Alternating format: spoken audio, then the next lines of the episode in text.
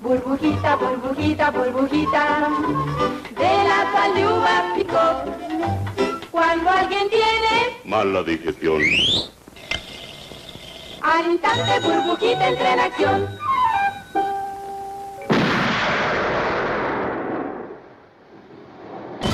Creado en 1953, el agente 007 debutó en las historietas hace más de 60 años, incluso antes que en la pantalla grande. Desde entonces, sus exóticas y emocionantes aventuras han sido publicadas por las editoriales de cómics más importantes de Estados Unidos. Conoce este y otros secretos en esta edición especial del poderoso podcast Comicase.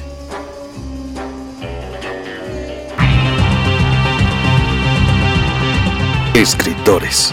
I'm Terry Moore, and you're listening to Kamikaze. Artistas. Hi, this is John Romita Jr., and you're listening to the Kamikaze Podcast. Hi, this is Mike Mignola, and you're listening to Kamikaze. Hi, this is Eric Powell, creator of The Goon, and you're listening to Kamikaze. Editoriales. Hi, this is J. Scott Campbell. You're listening to Kamikaze. Hi, this is Terry Dodson, and you listen to the Kamikaze Podcast. Traductores. Hello, it's a Kamikaze from Grant Morrison. This is Gary Frank, and you're listening to the Kamikaze Podcast. Coleccionistas. Hi, this is Frank Cho, and you're listening to Comic Kazi. This is John Bogdanov, and you're listening to the Kamikaze Podcast. Editores. Soy Giuseppe Camuncoli, state escuchando el podcast de Comicase. Fan chiquillos. Todos están en el podcast Comicase.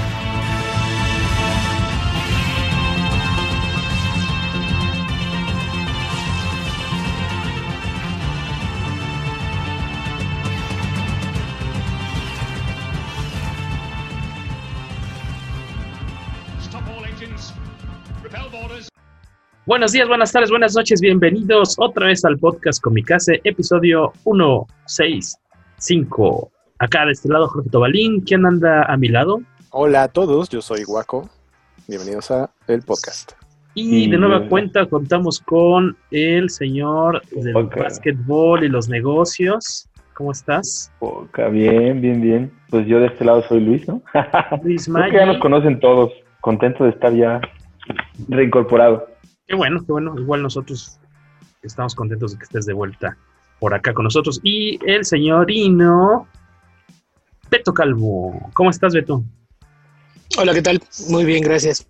Bien, qué bueno. Oye, pues un tema muy padre. Creo que eh, tanto tú como Luis están más clavados en esto y creo que eh, será también de, de interés para los escuchas, a ver qué tal, a ver si esto los, los invita a buscar algo de las lecturas que vamos a mencionar en los próximos minutos. Como ya saben, es un especial sobre pues, los cómics de James Bond. Es un como un algo más panorámico, ¿no? Es, un, un repasito, no va a ser tan, tan detallado, obviamente, porque estamos hablando de, de que pues, los cómics de Bond, ya sea en, en formato de grapa o si nos vamos más hacia atrás en periódicos, pues existen desde 1958. Hablamos más de más de cinco décadas de, no, muchas más, perdón, seis décadas, siete décadas casi de, de historietas del personaje, entonces está un poco complicado cubrir todo, pero vamos a darles un, un pues una introducción, ¿no?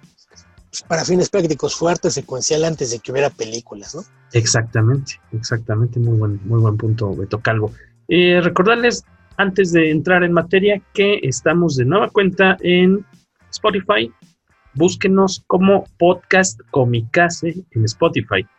Es muy probable que ustedes ya estén suscritos a Comicase Podcast, que es la cuenta que teníamos y que seguimos teniendo, eh, que es la que nos actualiza el buen Lyoko, que ha tenido todavía ahorita, para cuando estamos grabando este episodio, todavía tiene algunos problemas con el equipo nuevo que le llegó para, para su computadora, para las cuestiones de internet, su, su modem no está funcionando adecuadamente como él lo esperaba. Entonces, eh, esa cuenta se va a seguir actualizando, pero también nosotros tenemos esta de apoyo que es Podcast Comicase en Spotify, que alimento yo, digamos, directamente. Esto es gracias a que estamos utilizando la plataforma de Anchor. Y Anchor, nosotros al subir ahí nuestros audios, directamente eh, esta, este servicio genera una cuenta de Spotify, eh, una de Apple Podcasts o iTunes, como diríamos los que estamos en, en, ¿cómo se dice? En riesgo, somos población de riesgo. los que todavía le seguimos diciendo iTunes. Eso que están escuchando ustedes tal vez sea un avión que pasó muy bajo. Espero que no se haya detectado tan fuerte. ¿Por eso te agachaste? Sí, porque dije, Ay, me voy a dejar pelón. Lo sintió muy cerca. Lo sentí muy cerca la, la ventisca. Y eh, les decía, eso nos genera una cuenta de iTunes, Apple Podcast, eh, de Spotify y incluso una extra de Google Podcasts. Entonces de repente podría ser un poco fácil que se pierdan ahí a la hora de las apps. Busquen eh, el loguito de Podcast Comicase, el que está en rojo y negro para que sepan detectarla más fácil. Y por los episodios más recientes, el día de su estreno, ya los van a poder encontrar en, esta, en estas apps. Eh, para mayores, mayores detalles, pues síganos, síganos en nuestras redes sociales, que ahí vamos a estarles eh, pues haciendo recordatorios pues, todos los días de cada uno de estos nuevos canales. Pues vamos a, darle, ¿no? Eh, comenzamos rápidamente el 58, como decía Beto Calvo, en el 62 aparece la película de eh, Doctor No, la primera película de Sean Connery como James Bond, y que de hecho no lleva, pues ninguna película James Bond lleva el título del personaje en su nombre, ¿no? O sea, todas son alguna, alguna frase, algún, en todas está excluido el personaje, ¿no? Y eh, Doctor No, eh, antes de, es, es, el primer, la primera película que es adaptada a cómic, pero antes de esto, como bien decía Beto, James Bond apareció primero obviamente en las novelas y después en tiras cómicas. ¿De dónde viene el personaje James Bond? ¿Quién lo creó? ¿De dónde surge? Así como, ¿cuál, ¿cuáles serían las características básicas de, de este personaje?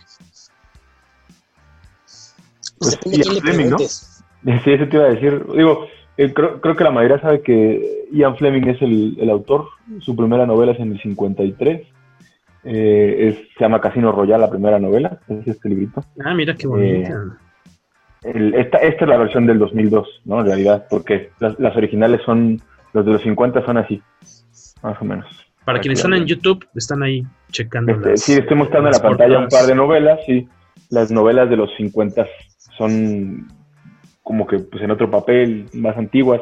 Inclusive viene atrás una foto de, del propio Fleming. De Fleming. Eh, y él era un, entre muchas cosas, porque hasta banquero fue, era un espía. Entonces, eh, por ahí en un artículo que... Beto, tú escribiste ese artículo, ¿verdad? ¿Cuál qué? ¿Dónde? El, el de James Bond escribiste tú. Sí, ¿no? No. Eh, está sacado de Wikipedia. Estás diciendo que, que así, así nosotros publicamos cosas acá de Wikipedia. Estás diciendo eso de tu ah, no, no, no, sé, pero yo, yo le eché un vistazo así por encimita y dije, achis, estos son dos fichas de Wikipedia. Y se ah. saltó una. Se, se, saltó una porque no, no, no tiene nada de los cómics eh, intermedios. Tiene las tiras sí. cómicas y luego de Dynamite para acá. Entonces, bueno, después de esta destruida que le pegó sí. Beto al artículo. Es no, un artículo que... Ah, se está viendo, o sea, sí, sí se ve muy obvio que, que, fue nada más darle un poquito de redacción al asunto, pero creo que sí, sí está muy, muy marcado que, que, que lo, los datos están enumerados eh, muy, muy haciendo. Posiblemente la parte biográfica. En, en, esta sección de Beto Calvo, Haciendo Amigos, pueden, pueden checar este artículo de... de y pateando de, el pesebre. Y pateando el pesebre a la vez. Este no, no. articulito con unos datos muy, muy generales del el origen de James Bond en novelas y tiras cómicas en Comicase. Búsquenlo, tecleen comicase.net y en el buscador ahí le pican James Bond, porque es no, el único que, artículo que tenemos al respecto.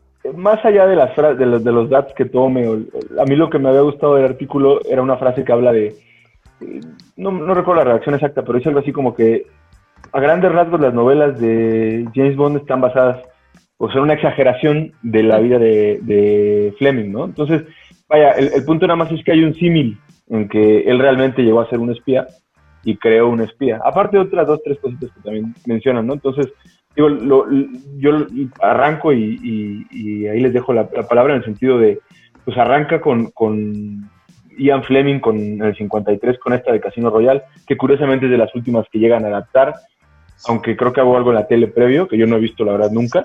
Eh, de, de, de, hecho es la única que se ha llevado a pantalla tres veces. y si no la has visto, búscala, está en YouTube.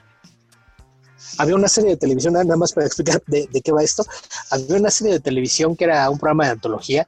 Así, por ejemplo, los viejitos, así como, como Jorge acostumbra a hacer referencias, probablemente se acuerden de cosas como Alfred Hitchcock presenta o sí, sí, sí. Misterio en su casa. Era una serie muy similar que se llamaba Climax. Esta serie eran episodios de aproximadamente una hora. De Golden, y Golden Channel, ¿a qué hora lo veías? No, no, no, no, nada, nada, que ver. ¿Qué, luego, te, luego a proyectarse, muchachos. ¿Qué versión, ¿qué versión de James Bond era? The Rescue Diaries. Eran historias mayormente de corte policíaco o, criminal. Habría que recordar que pues todavía en aquel entonces todavía estaba bastante de moda el cine noir entonces traía mucha influencia de eso. Y uno de los episodios, transmitido en 1954, fue una adaptación bastante libre de Casino Royale, que nada más para que, vean que no eran tan de bajo presupuesto, el villano, el que interpreta a Le Chiffre en, esa versión, es Peter Lorre, este, este famoso actor justamente de, cine noir que siempre hace villanos. Eh, ahí, nada más se había que aclarar, la, adaptación está libre, que ahí James Bond es un agente estadounidense Ok. Así es de que el, hecho de que no tenga acento británico sí le mata mucho el chiste, pero yo hace unos años descubrí que estaba en, YouTube, entonces ya, ya la vi. No, no, ¿Y está, hecha como, pero... está hecha como película para tele o es una serie? No entendí bien. Es, que es una, una serie, pero como una antología, es como si fuera una película, pero son cortitas, de una hora. ah, no, no okay, tal cual como una película, pero sí dura cincuenta y tantos minutos el episodio, 51, 52 minutos, porque era para una emisión de una hora, más dos cortes comerciales, que eh, yo creo que eso es lo único que sí te saca un poquito de, donde que estás viendo el video y se ve muy marcado en dónde van los cortes comerciales, ¿no? cualquier cosa, cualquier cosa que estés viendo en Golden Channel y tenga comerciales, te va a sacar de la te va a sacar la inspiración de tu calvo no, no, no sé por qué ese fan está haciendo ofensa a Channel. Tú dijiste que se llamaba Climax, tu serie. Así no, se llama no nos quieras engañar, Beto Calvo. Yo no le puse el nombre y esto existió antes de, que a alguien se le ocurriera que podía haber entretenimiento para adultos en, televisión. No habían descubierto la, mina de oro que eso era en términos de, de, negocios, pero, pero pues así se llamaba la serie. ¿Qué quieren que les diga? Lo sorprendente es lo rápido que lo trajeron ustedes dos a la mente con el gol. Por, eso les digo, luego luego se ve la, proyectada, o sea, ya, ya sé qué pasaba en su, su tiempo hace unos años. cuando No, no, no, hace unos años me sorprende, o sea, esto es algo reciente, esto es algo de este viernes. Golden, está muy, Golden, está muy, ligerito para estos tiempos. las exigencias de Guaco ya son mayores también. Son más duras. Eh, eso, eso, es raro, ¿eh? Que sean mayores. Normalmente son menores. Oye, tengo dos párrafos de... pagar 45 personas de tengo, por eso le ponemos el... Eh, si ustedes checan en Spotify, es, nuestro podcast sale como... No, no es rated R, es bueno, eh, vamos, es, no es para niños. Se dice que es para adultos. Este, en, YouTube, este, bueno, en YouTube, creo también, tiene, una, una, pregunta muy extraña que es, ¿tu contenido es contenido para niños? podría, podría parecer que te está preguntando si es para mayores de edad, pero no. Más bien tienes que ser muy específico si tu contenido es dirigido, dirigido tal cual para niños. Cualquier cosa que no sea específicamente para niños, le tienes que poner no, no es para niños. Sí, claro. Tengo eh, sobre este artículo eh, que, dice Beto que está sacado de Wikipedia, tengo precisamente dos muy breves párrafos que sirven de introducción y que de los cuales seguramente Beto puede ahondar un poquito. De eh, Ian Fleming. Ian Lancaster Fleming nació en una familia noble y adinerada y estudió en las mejores escuelas de Inglaterra, aunque sus excesos en la búsqueda de la diversión y del placer viendo Golden Choice le hicieron cambiar una vez que otra de institución educativa. Su vida fue una persistente búsqueda de retos. En materia académica siempre llegó a la excelencia, pero el desafío no era suficiente para él, así que lo buscó como corresponsal en Moscú de la agencia de noticias Reuters eh, desde el 29 hasta el 33. Luego probó suerte como banquero, como decía Luis, y agente de bolsa entre 1935 y 1939, y aunque la paga era buena en ese trabajo, Fleming no soportaba la falta de acción por lo que entonces se volvió periodista del London Times, pero su labor en la prensa solo serviría para cubrir su verdadero trabajo como espía en Moscú. Ahí no sé si quieres añadir algo, eh, Beto, sobre su trabajo como espía. Pues básicamente creo que la, cosa es que esta idea de lo que hace un espía es algo que se romantizó mucho justamente con, con el tema de James Bond. Todo el mundo tiene la, la idea de de esta vida glamorosa que, llevan los espías. Que dices, ¿cómo puede ser un agente secreto si a todo mundo le dice soy Bond, James Bond? ¿En dónde está el secreto? O sea, se, la pasa asesinando gente en público y demás. ¿En dónde está lo, de agente secreto? Y es algo que le, criticaban mucho a, Fleming cada vez que decía que estaba basado en sus propias experiencias. había quien decía que lo único que tenía el, el Bond de las películas en común con la vida de Fleming eran los excesos de pasársela en fiestas, sin bacará y coqueteando con mujeres. Y entonces, porque él dice, no, pues es, es, un reflejo de, lo que era mi vida y la de mis colegas. Y generalmente la, la gente que trabaja en, agencias de, de, inteligencia dice, ajá, sí, claro, seguro que sí, así era tu vida. No, que, más, bien, que más bien probablemente... Así la, la, vida de un espía. Probablemente era una proyección, ¿no? Era como de... Hice algo de esto, enfiesté, pero esto es lo que me hubiera gustado haber hecho. Totalmente de acuerdo. Continúo con básicamente. Un, pequeño fragmento. Dice, eh, y sucede que eh, cuando estaba trabajando de periodista, Fleming fue reclutado por el almirante John Godfrey, director de inteligencia naval, para ser su asistente, tras lo que durante el transcurso de la guerra ascendió hasta convertirse en comandante, rango que el futuro novelista compartiría con James Bond. Y se supone que algunos de las, como decían ustedes, los, algunas eh, cosas que suceden en las novelas se supone que están tomadas de pues misiones en las que participó eh, Ian Fleming, tal, cual. Eh, sí, también, ahí también habría que, mencionar que la gran mayoría ubica a James Bond no por las novelas, sino por las películas. Y aunque muchas de las películas, los títulos están tomados de novelas e historias cortas de Ian Fleming, la trama rara vez tiene algo que ver, ¿eh? así es de que tampoco crean que, van tan cercanas. las películas sí fue, fue un, invento. Sobre todo quienes han visto las primeras recordarán que en Doctor No, por ejemplo, prácticamente no hay gadgets. Eso fue algo que se fue alegando al, paso del tiempo. Exacto. Pero, pero todo, todo lo, que toda la gente ubica como, como lo que es la, base de lo que es James Bond fue algo que se inventó para el cine, que no, no estaba presente en las novelas. Y como nos decían, la primera novela de Bond es del 53, Doctor No. No, Casino Royal. Perdóname, Casino Royal, tonto. Y cinco años después, eh, antes de siquiera de llegar al cine, aparece eh, en formato de tiras cómicas bajo el, el periódico Daily Express, que también de esto pueden leer un poco en el famoso artículo que acaba de, bueno, el artículo que acaba de hacer famoso Beto Calvo y que espero que eso genere muchas visitas a comicase.net, entren a comicase.net por favor y tecleen Bond, James Bond. En el 58, el periódico Daily Express por fin convenció a Ian Fleming para que se diera los derechos de James Bond para la realización de una tira cómica. El novelista había estado renuente a la idea ya que no le había gustado el anterior experimento con su personaje y tampoco le atraía mucho la idea de que otros escritores se inmiscuyeran en sus historias. Me imagino que es, él se está refiriendo a la adaptación del 54 que dices de Casino Royal, ¿no, eh, Beto? Que es con... Sí, que no, no le gustó que hicieran al agente americano y que cortaran tanto algunas cosas de la historia que me parece, no sé si es aquí información del, del artículo, que en esa adaptación para tele se llamaba Jimmy Bond. Tú que la viste no hace mucho. ¿Recuerdas si es James o si es no, no, No hace mucho, estas son de 6 o 7. Creo que le dicen Jim. No, no recuerdo si es Jimmy, pero creo que es Jim. Pues es que te digo, siendo americana, realmente no. El, James Lee sí lo sonaba demasiado formal. Entonces, no, porque Jimmy Bond es, eh, es lo que hace Woody Allen en, en el mm. Casino Royal del 67. Ese sí es Jimmy. Pero acá, creo que era Jim, no, no Jim. Jaimito Bueno.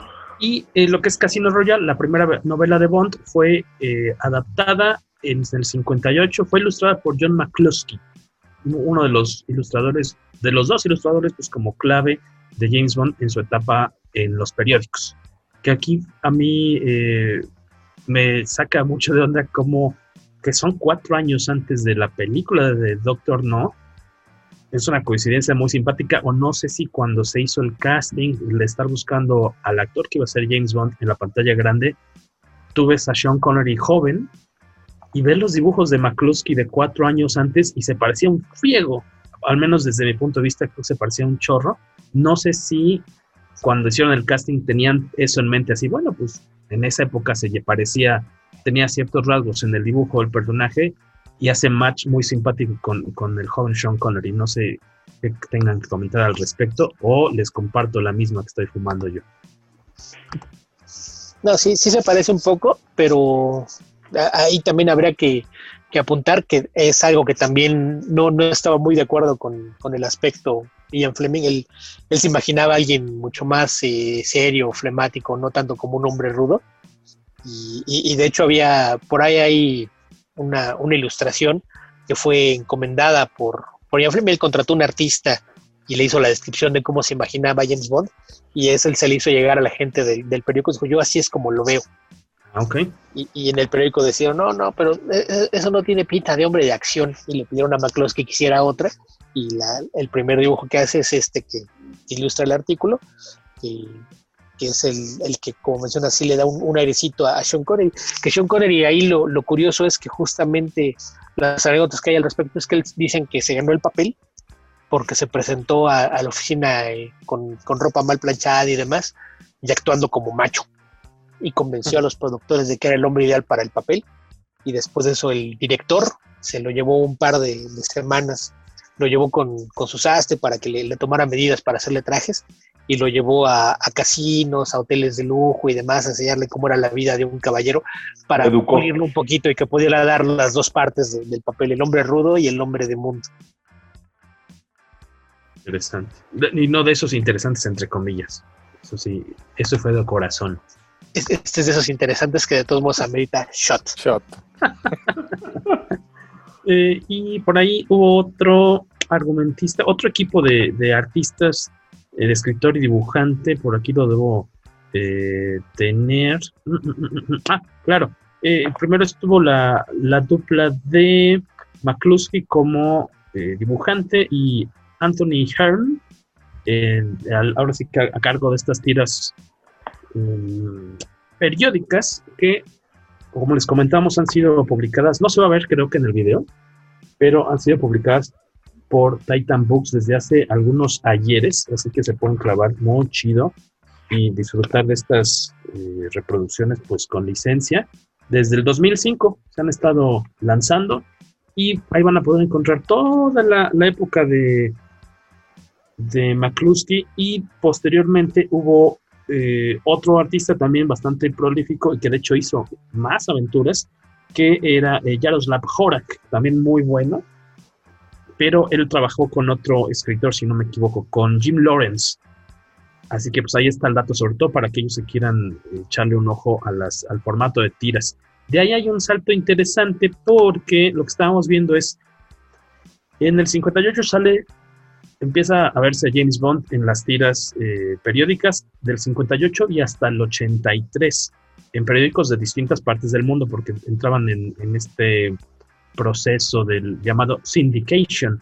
¿Nos podrías comentar, Beto, qué es el syndication? ¿Cómo, eh, cómo, cómo lo podemos entender los, los que estamos eh, ávidos de aprender más cosas del cómic, que es como una especie de, lo metes, porque luego lo traducen y suena muy feo como sindicalización, que creo que no tiene mucho sentido, pero es como meterlo a una especie como de distribución, ¿no? O sea, como de distribuidora que, que había varias, ¿no? En esos años. Todavía permanecen algunas, pero en los años este, 40, 50, 60, estaba, todavía en los 80, eh, había muchas o varias agencias que se encargaban de mover tus tiras cómicas, ofrecerlas en distintos medios, ¿no?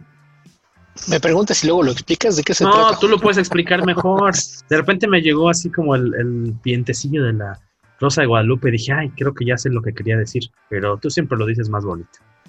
No, pues lo que pasa es que más bien el término, cuando dices, cuando hablas de sindicalizar, la mayoría de la gente luego, luego piensa en grillas de trabajo y demás, pero pedir días de vacaciones y gastos médicos. Básicamente. Pero la idea de un sindicato era que era alguien que te representara como trabajador ante tu empleador. Entonces, en el caso de, los artistas de tiras cómicas, eh, estos sindicatos, que, por ahí hay, dos o tres bastante grandes que todavía funcionan, y lo que hacían era que tú firmabas un contrato con ellos y ellos eran tu intermediario ante las editoriales de periódicos. Entonces tú no, no tenías que ir vendiendo de periódico en periódico a ver quién quería publicar tu tira, sino que tú llegabas a un acuerdo con estas empresas y ellos se encargaban de, distribuirte. Entonces ya dependiendo del interés que esta pudiera generar, pues tu, tu tira podía llegar a volverse muy popular, sobre todo en los Estados Unidos, que es donde funcionan estas empresas, y, ya a partir de ahí los mismos conectes que ellos tienen permitían a veces que estas se importaran y aparecieran en otras partes del mundo. básicamente es eso, son eh, como si fuera una agencia de representación, ellos se encargaban de, de, mover, de mover tu material y pues lo, lo, que pasó con eso fue que conforme las tiendas fueron ganando popularidad, pues fueron llegando a otras partes del mundo, porque algo que no comentaste, el Daily Express es un diario británico, de hecho era propiedad de un lord. Así, y entre el 58 y el 83 por lo menos en periódicos británicos ya se habían distribuido, habían corrido 45 eh, aventuras de James Bond y me imagino que eran bastante larguitas, me imagino, más siete aventuras adicionales que se publicaron fuera de Inglaterra para un total de 6.500, más de 6.500 tiras en más de, eh, en un periodo más o menos de 25 años, un cuarto de siglo más o menos. Y el mismo año que sale la película Doctor No, quien le entra a, publicar esta primera novela, no novela, perdón, adaptación a cómic eh, en Estados, en Reino Unido, sale bajo el famosísimo título de Clásicos Ilustrados, el Classics Illustrated, y después se reimprime en Estados Unidos, curiosamente, bajo DC Comics, como parte de Showcase, pero con otra portada.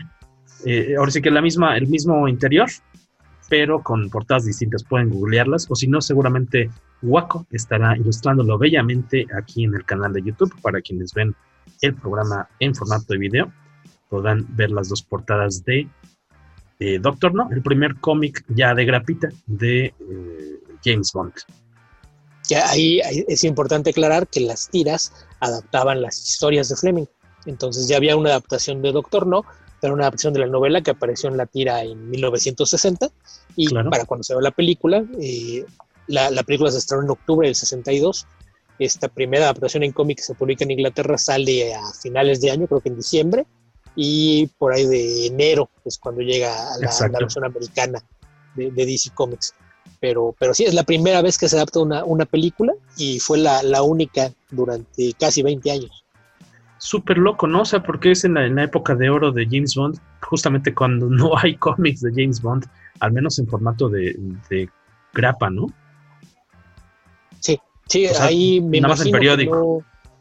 a nadie se le había prendido el foco de, usar directamente las editoriales de cómic para hacer licencias, lo cual es extraño porque en los 60 fue cuando se dio una, una oleada de adaptar cosas de, cine y televisión en, en algunas editoriales eh, fuera de, Marvel y DC, que hablamos de ellas como las dos grandes, pero tenían bastante competencia en, aquel entonces y, muchas de, ellas pensaban hacer justamente material de, licencia de otros medios y, aparentemente ninguna había manifestado ningún interés en hacerlo y fue ya hasta que Roger Moore ya iba de salida que, por ahí cayó esto en, manos de Marvel, que para aquel entonces Marvel ya le había agarrado el, juego a, cómo publicar estas adaptaciones, empezar a trabajar en ellas eh, antes de, que se estrenara la película para poder publicarlas de, forma casi simultánea y aprovechar y colgarse de, esto. En un formato parte más grande de un cómic normal, ¿no? Usaban este, este tamaño Treasury que era más grande o aparecían en formato de revista o incluso la, la publicaron en más de un formato, porque si no me acuerdo por ahí la, la, primera, que es la de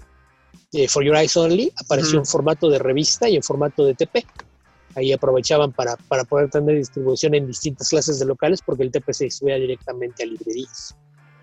Oye, Beto, el de, prácticamente desde que salieron las tiras perdió los derechos o compartió los derechos eh, más que perder Fleming, ¿no? O sea, él hizo sus novelas, sus 13, 15 novelas, no recuerdo ahorita el número, pero... Son 12, novelas y hay dos, colecciones de cuentos. Eh, eso es 14. De todos modos, estás hablando de que para los 60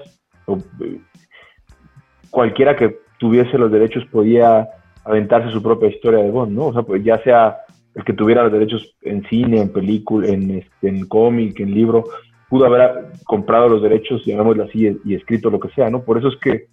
Eh, no necesariamente, porque lo que pasa es que el trato que él tenía con, con el periódico para la adaptación de las tiras cómicas era que iban a adaptar sus historias, nada más. Entonces, de hecho, eh, si, se clavan por ahí, hay un listado de, cómo aparecía la tira con, las historias que adaptaba y tal cual eran las novelas en orden. Se terminó Casino Royale, y luego fue Live and Dead Lie, y luego fue Moonraker, Diamonds Are Forever, etcétera. Se, fueron siguiendo. Terminaba la, adaptación de una novela y se iban sobre la siguiente. Y, después creo que fueron intercalando con las historias cortas, pero mayormente fueron las, novelas lo que se adaptó a las tiras. Fue ya hasta, años después cuando ya la, licencia no era tan restrictiva. Ya no era nada más de vamos a adaptar las novelas, sino de vamos a, a utilizar la propiedad como base para, para hacer algo. Es algo que, que en realidad no, no, se acostumbraba hasta los años 80, creo que es cuando, cuando empieza esta moda de te pago los derechos para poder usar a tu personaje y puedo hacer cosas nuevas con él. Ok. De hecho, eh, como decíamos, en el 62 sale Doctor No en cómic y de ahí hay un casi 20 años, 19 años para que volvamos a ver a James Bond en los cómics con la adaptación que mencionaba Beto de For Your Eyes Only de Marvel en el 82 Octopussy, Octopussy y en el 83, em, no es cierto, y en el otra vez otro salto de 7 años hasta el 89 para que eh, llegara License to Kill, que ahí es interesante porque ya no es Marvel, ¿no, Beto? Es este Acme Press. Con eh, que es una editorial británica y la, versión para Estados Unidos la publicaba Eclipse. Entonces todo el trabajo lo hacían en Inglaterra, o sea, tal cual la maquila, la historia, todo, y ya después se republica bajo el sello de Clips en Estados Unidos. Sí, sí no, no sé incluso si la publicación sería simultánea, ah, pero, pero todo el trabajo del cómic como tal se estaba haciendo en Inglaterra y nada más era este trato que tenían para que los distribuyeran en América y Clips. Entonces no sé si había ahí un, delay de meses, como pasó con, el de Doctor No, eh, pero, pero sí la, edición americana aparecía como Eclipse la, británica como Acme Press. O sea que eh, Acme o Eclipse jalaron al maestro de, de Waco, o sea, Mike Grell. Exactamente, Mike Grell es el que hace esta adaptación de, de A View to, ¿Dije A View to Kill o me estoy cambiando? License to Kill, License to Kill, perdón. License to Kill, ilustrado por Mike Grell, del quien hablamos hace pues como seis meses, ¿no? Con The Longbow Hunters. Dos años, güey. No, no tiene dos años. ¿Tanto? Un año. Como un, año. Un año siete meses, yo calcularía. Órale, ya, ya tiene un rato. este. Eh, esta adaptación, le decíamos, pues es de Mike Grell. Y, eh, pero no deja de, vamos, no es una historia original todavía de hecha para cómics, sino hasta el mismo año, de hecho, también publicada por Acme y por Eclipse, es Permission to Die, una miniserie de tres números. Esa sí es escrita e ilustrada también por Mike Grell. El color ahorita checo es a cargo de una chica. Y este es el primer cómic de James Bond cuya historia no está basada o adaptada en una novela, en una película. Permission to Die del 89. No sé qué tan fácil sea conseguirla. Yo me imagino que en que en eBay o ver si está por ahí en Amazon. Beto, el Waco les dará sus, razones para que no la consigan. Yo les diría que si la busquen. este... Oye, Jorge, nada más te quería corregir un dato. Me, me, preocupó ahorita que dijiste que en 1982 publicaron Octopussy. Ya chingón, ¿y por qué sacaron la adaptación un año antes que la película? No, salió hasta el 83, chavo. Ah, es del 83. No había películas en años consecutivos. y, y, menos en aquel entonces porque eh, aquí también habría que recordar que se suponía que For Your Eyes Only era la última película de Roger Moore. Roger Moore ya había dicho, ya, basta, no más, estoy de... Hizo un mortal y dijo, I'm too old for this shit. Y ya se quería ir. básicamente él ya había dicho, ahí les dejo su personaje, ahí se ven, adiós, gracias. Pero coincidió esto con que eh, había una, una historia por ahí curiosa con, con Thunderbolt, que la novela tal cual eh, aunque es obra de Ian Fleming, eh, fue basada en un guion que había escrito en colaboración con, otras dos personas y el guionista de cine tenía los derechos de, la historia. Entonces, a pesar de que se hizo Thunderbolt y, ya, ya parte de las películas oficiales, eh, pues él en, en, 1982 empezó la producción de una nueva película que no tenía que ver con, las adaptaciones oficiales de, James Bond, por así llamarlas, y decidió hacer una nueva versión de, Thunderbolt. Y lo, que hizo fue que consiguió que John Connery regresara a interpretar otra vez al personaje eh, más de una década después de que lo había dejado. Eh, Sean Connery y dejó al, personaje a inicios de los 70, entonces lo, lo, convenció de regresar. Entonces, Never Say Never Again es una película que a veces no, no encuentran mencionada porque no, no forma parte de la cronología oficial en cine del personaje. Y básicamente es un remake de Thunderbolt, pero entonces al estudio le preocupaba que si ibas a tener una película con Sean Connery como James Bond, era el peor momento para tener un nuevo actor a interpretar al personaje. Entonces le, le aventaron un, un, par de carretadas de dinero a, a Roger Moore, le dijeron, por favor, quédate otro poquito, no te vayas todavía, ahí en, medio de la negociación, más. para poder eh, cumplir con sus demandas de, de, la cantidad de dinero que pedía a cambio de esto, pues llegaron a, a la, al acuerdo de que iba a ser dos películas más. Entonces, eh, estas dos películas fueron eh, Octopussy y A a Kill. Son, son la, las dos últimas que hizo, pero esa sí, sí fue como extra y básicamente fue solamente porque el estudio tenía presión de, de, que no, no querían que un actor nuevo tuviera que competir en taquilla el mismo año contra Sean Connery. Sobre esta miniserie de tres números de Permission to Die, eh, Waco y yo la, la, leímos de hecho hoy. Eh, Waco se retiró, eh, emprendió la graciosa huida porque no, no pude, le convenció mucho no el pude arte. terminar ni el primer número. Ahí está mi calificación. Te la hubieras leído en voz alta mejor como de como poesía. No, no, no. no, o sea, así como ya pasé, ya pasé un rato de sufrimiento con cuando leímos Longbow Hunters di, di, mis motivos y si, y si esa no me gustó, esta no pude terminar el primer número. Hay consistencia. En, en, cuanto empecé a leerlo dije, siento que esto ya lo vi antes y dije, vi, o sea... No habías visto que era... o sea, sí vi que era de él, pero, pero así de pronto como que no lo relacioné. Y después dije, claro, es el mismo dude de Longbow Hunters. creo, eso se los comentaba fuera del aire, creo que el dibujo solito a lápiz se ha de ver bien padre, con sus detalles, porque por ahí estábamos viendo imágenes, aquí las voy a poner, como el de un francotirador que parece Dick Tracy, pero que tiene manos como de tiranosaurio. Sí. No sé. Tiene detalles de ese estilo. En general es bastante bueno el dibujo. Mi problema son dos cosas. Uno es el color, que Jorge nos iba a decir de quién es el color. Pero, o sea, el color es de las cosas más feas que he visto en mi vida. No te gustó. No. De plano. A mí me gustó bastante, pero dinos por qué no te gustó el color. Porque es feo. sí, no. Ah, Está como muy saturado, como que de pronto intenta hacer una acuarela, pero, pero es muy chillante. Eh, no sé, no, o sea, no da una buena ambientación. No sé, no me gusta. Siento que está demasiado experimental, diagonal, artístico, de así es mi estilo y se tiene que ver, este, el para... color es de Ajá. Julia, no, supongo que su apellido debe ser francés.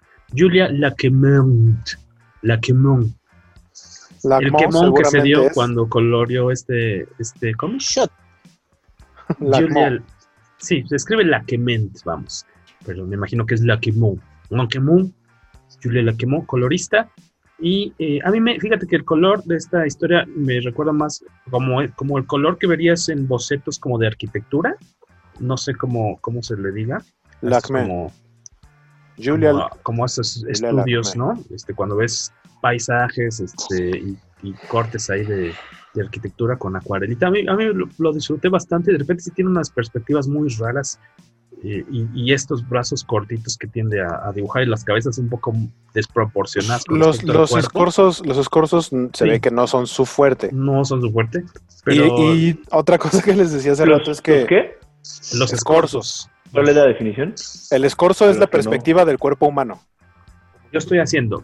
Es mi Ajá. mano en primer plano, luego mi antebrazo y luego mi carota atrás. Que a ¿no? muchos piensa, dibujantes... piensa en un dibujo de Kirby, de estos Ella que Kirby. exagerados, así con el puño gigantesco hacia el frente y el resto del cuerpo se va haciendo chiquito hacia atrás. Eso es un escorzo. Que a muchos dibujantes les cuesta trabajo el escorzo porque tienes que interpretar, o sea, tú puedes ver un brazo de manera eh, lateral o horizontal y lo imaginas perfectamente, pero cuando lo pones en perspectiva, o sea, si tienes la mano hacia el frente, uh -huh. a muchos dibujantes les cuesta trabajo interpretar cómo se ve la forma del brazo, del antebrazo o de la parte del cuerpo que sea, que esté claro. en, en, una perspectiva de profundidad y no en vertical o en horizontal. Eh, creo que eso es una de las debilidades del dibujo de Mike Grell. Y la otra, que les decía hace rato, es que pueden pasar siete páginas en donde todos están hablando y todos tienen la boca cerrada. No cambian mucho sus gestos, todos están serios y tienen los labios cerrados. Si acaso una medio sonrisilla, pero igual con los dientes cerrados. O sea, no hay bocas abiertas, no hay expresiones marcadas. Y las expresiones que hace, vuelvo a lo mismo que presentamos cuando Longbow Hunters. Igual voy a buscar esa imagen la voy a poner aquí. De que le avienta un cuchillo a alguien, le pega en el cuello y la expresión es como de sacando la lengüita así. O sea, se ve más chistoso que, que, o sea, parece una muerte cómica de película de parodia de acción. ¿No? Siento que es algo que podría ver en... The Naked Gun. En Top Secret, o en, exacto, en Naked Gun. O sea, es algo así. Entonces, no, no pude, no, no sé cuántas páginas leí, no sé si leí la mitad del primer número, no sé si leí más de la mitad, pero de verdad no lo terminé porque dije, no, o sea, no lo estoy disfrutando, nada más me estoy fijando en los errores y realmente tampoco le estoy poniendo mucho detalle, me distrae demasiado esas cosas como para ponerle atención a la historia y me tengo que regresar y volver a leer los diálogos y la verdad hacer eso me da mucha flojera y dije, no, mm. simplemente no es para mí, lo cerré y me fui a leer otra cosa. Maldita indisciplina. Eh, y me fui a ver el Golden Choice. es mejor, lo sugiero más. Eh, esta historia, a, breves rasgos, se trata de eh, Bond lo tiene la tarea de ir a rescatar a la, bueno, a la sobrina de un genio científico que es de Checoslovaquia, que logró escaparse y llegar a eh, Europa, él, está en, una zona segura, vamos por decir así, y su eh, sobrina se quedó pues ya ahí eh, varada en la República Checa, porque este cuate era muy, aparte que era medio rebeldón y este, estaba como en contra del gobierno, era así un super genio y estaba desarrollando un sistema que permitía, que prometía que podías en algún momento lanzar una especie de como de ayudar a mandar satélites al espacio de una forma mucho más fácil y súper, súper barata a comparación de lo que tendrían que hacer normalmente la NASA, por decir así. O sea, todo eh, en el cómic mencionan que para poner un satélite en órbita tendría que invertir el gobierno 50 millones de dólares por cada lanzamiento. Y aquí este cuate, su sistema es tan revolucionario, que es una especie como de riel, así de varios kilómetros que permite lanzar una especie de como de pequeños cohetitos. Este, eso iba a ser súper barato. Entonces, lo que él pide, este señor, es, ofrece, eh, yo les voy a dar mis secretos de esta tecnología para que tengan asegurados todos sus, tengan un chorro, una red de satélites en el espacio eh, y la tengan ya ustedes disponible, lista, por si en caso de un de una guerra nuclear o lo que sea, sus, sus comunicaciones no se ven afectadas. Yo les ofrezco esto a cambio de que ustedes me traigan a mi sobrina que se quedó eh, pues varada hace como 20 años o algo así, tiene un chorro de tiempo, 15, 20 años en, Checoslovaquia. Entonces a James Bond le dicen, pues esa es tu tarea, tienes que ir por ella y ahí Bond con ayuda de unos gitanos eh, se lanzan a, la búsqueda de esta chava. Eh, en los primeros dos números. Creo que los dos primeros están bastante padres. El tercero, ya cuando conoces al, al en cuanto conoces al, al genio, al, al, cuate que está ofreciendo la recompensa, de repente ya como que dices por dónde, ya te puedes dar cuenta de por dónde va a ir, porque desde que el genio dicen que está desfigurado y ves que tiene una máscara tipo el fantasma de la ópera, ya te empieza a sonar sospechoso y le da por tocar el órgano. Entonces este, dices, ah, esto está como raro. ¿También es de Golden eso? también. Eh, pero a mí el arte me gustó bastante, sobre todo las cuando no son las expresiones raras que dice Guaco, eh, los, los, los, dibujos que, parecían estar más parecidos a un retrato y unas composiciones. ¿A un retraso? a un retrato. a un retrato y, las, y algunas composiciones muy padres de páginas. Tal vez los primeros dos números valen bastante la pena. la resolución creo que no me fascinó mucho, pero ahí eh, dense el tiempo. En Amazon, por ahí hay quien está vendiendo el, los cómics, esta miniserie, a un precio bastante decente. Nada más recordarles cómo se llama para que la busquen y nos vamos a lo siguiente. Del 89, Permission to Die, el primer, primer, primer cómic de James Bond con una historia original. De ahí saltamos al 92 de nueva cuenta con Marvel, que publicó James Bond Jr., una serie que fueron 14 cómics o cuántos? 12 números, de hecho fue 12 números. Un año exactamente fue 1992. El primer número es de enero del 92 y el último es de diciembre del 92. Eso sí, muy puntual Marvel con sus cómics de James Bond Jr., que pues a lo mejor a algunos les tocó, como a mí, conocerlo en la infancia, en los 90, eh, como una serie de televisión, era una serie animada que tomaron pues nada más como la idea de James Bond, pero para chavitos. Y pues básicamente es eh, James Bond Jr. no es hijo de James Bond, aunque sabemos que Bond podría tener como 70 mil hijos, eh, pero es su sobrino, ¿no? Ok. y llega a estudiar a una academia en donde casualmente están los eh, descendientes, en algunos casos, de otros personajes de James Bond. Por ejemplo, está el nieto de Q, y este chavito es igual un inventor, que es el que le proporciona los gadgets a James Bond Jr., que se llama I no es Q, es IQ. ¿No? Interesante el asunto. Este, y pues, ya, son aventuras juveniles. De hecho, en el primer cómic lo está buscando una, este, una organización malévola muajaja, en donde el villano obviamente aparece entre las sombras. Me recordó mucho, de hecho, al villano de, el inspector Truquini, que a Jorge no le gusta que digamos Truquini, el inspector Gadget, este, y su eh, gorilón asistente, eh, Achichincle, es Mandíbulas, Joss.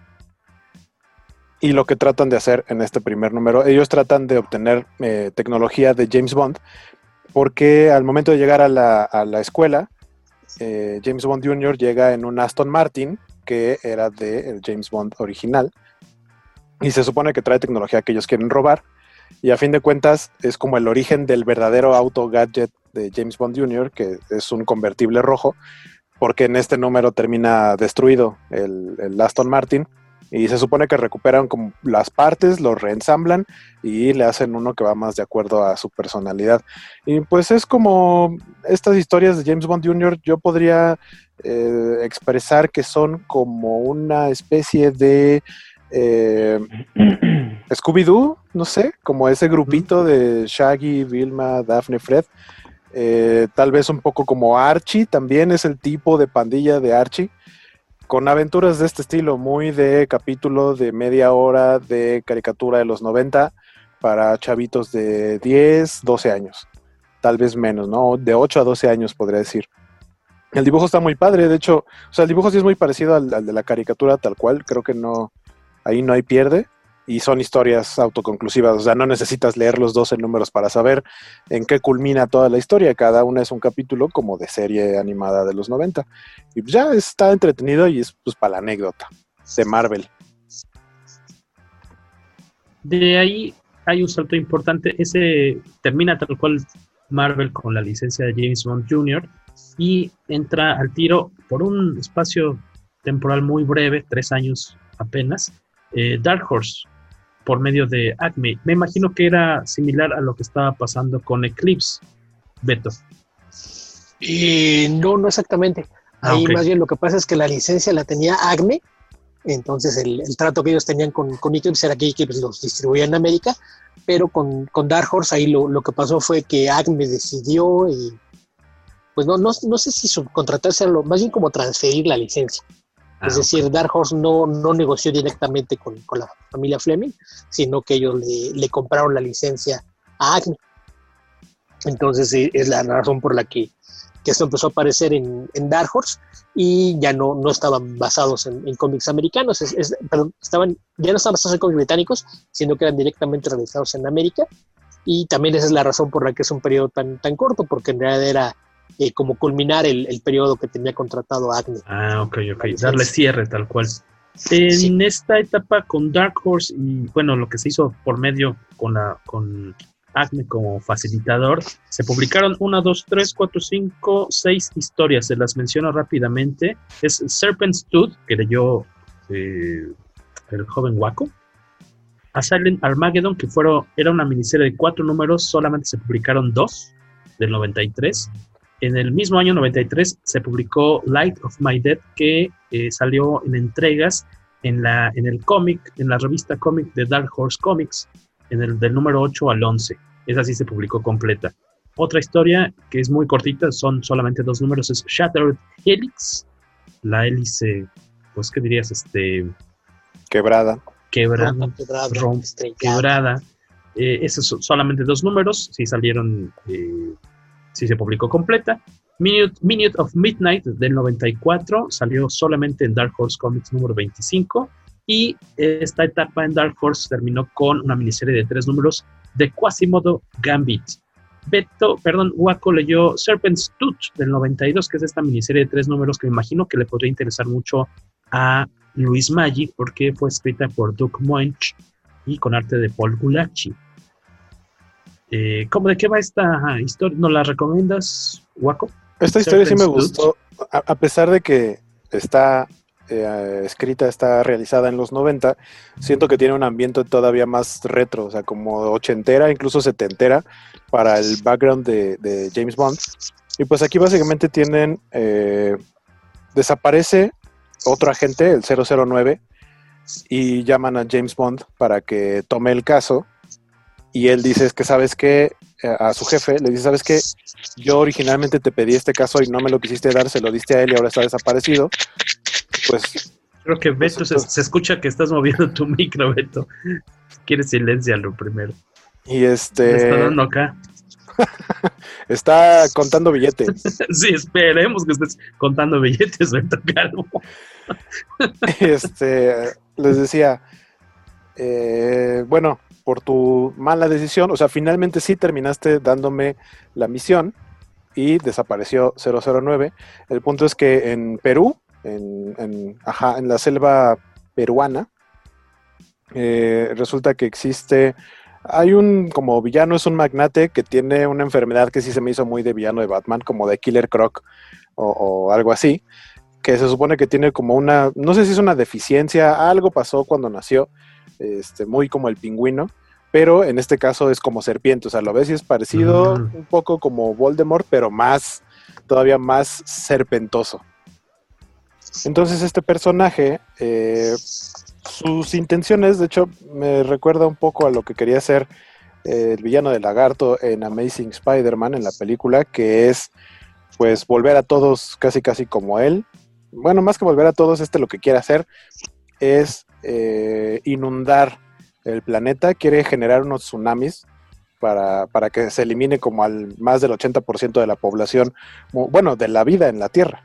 No solo la población, sino también obviamente se llevaría animales y, plantas. Eh, y lo que hace es que ha estado robando misiles nucleares de diferentes eh, submarinos y etcétera. Y él tiene su base, como mencionaba, en la selva peruana. Entonces mandan a James Bond obviamente tiene su contacto que le va a informar todo, le va a decir eh, dónde fue la última vez que, dónde fue que, vieron a, 009 y quieren saber qué es lo que está pasando.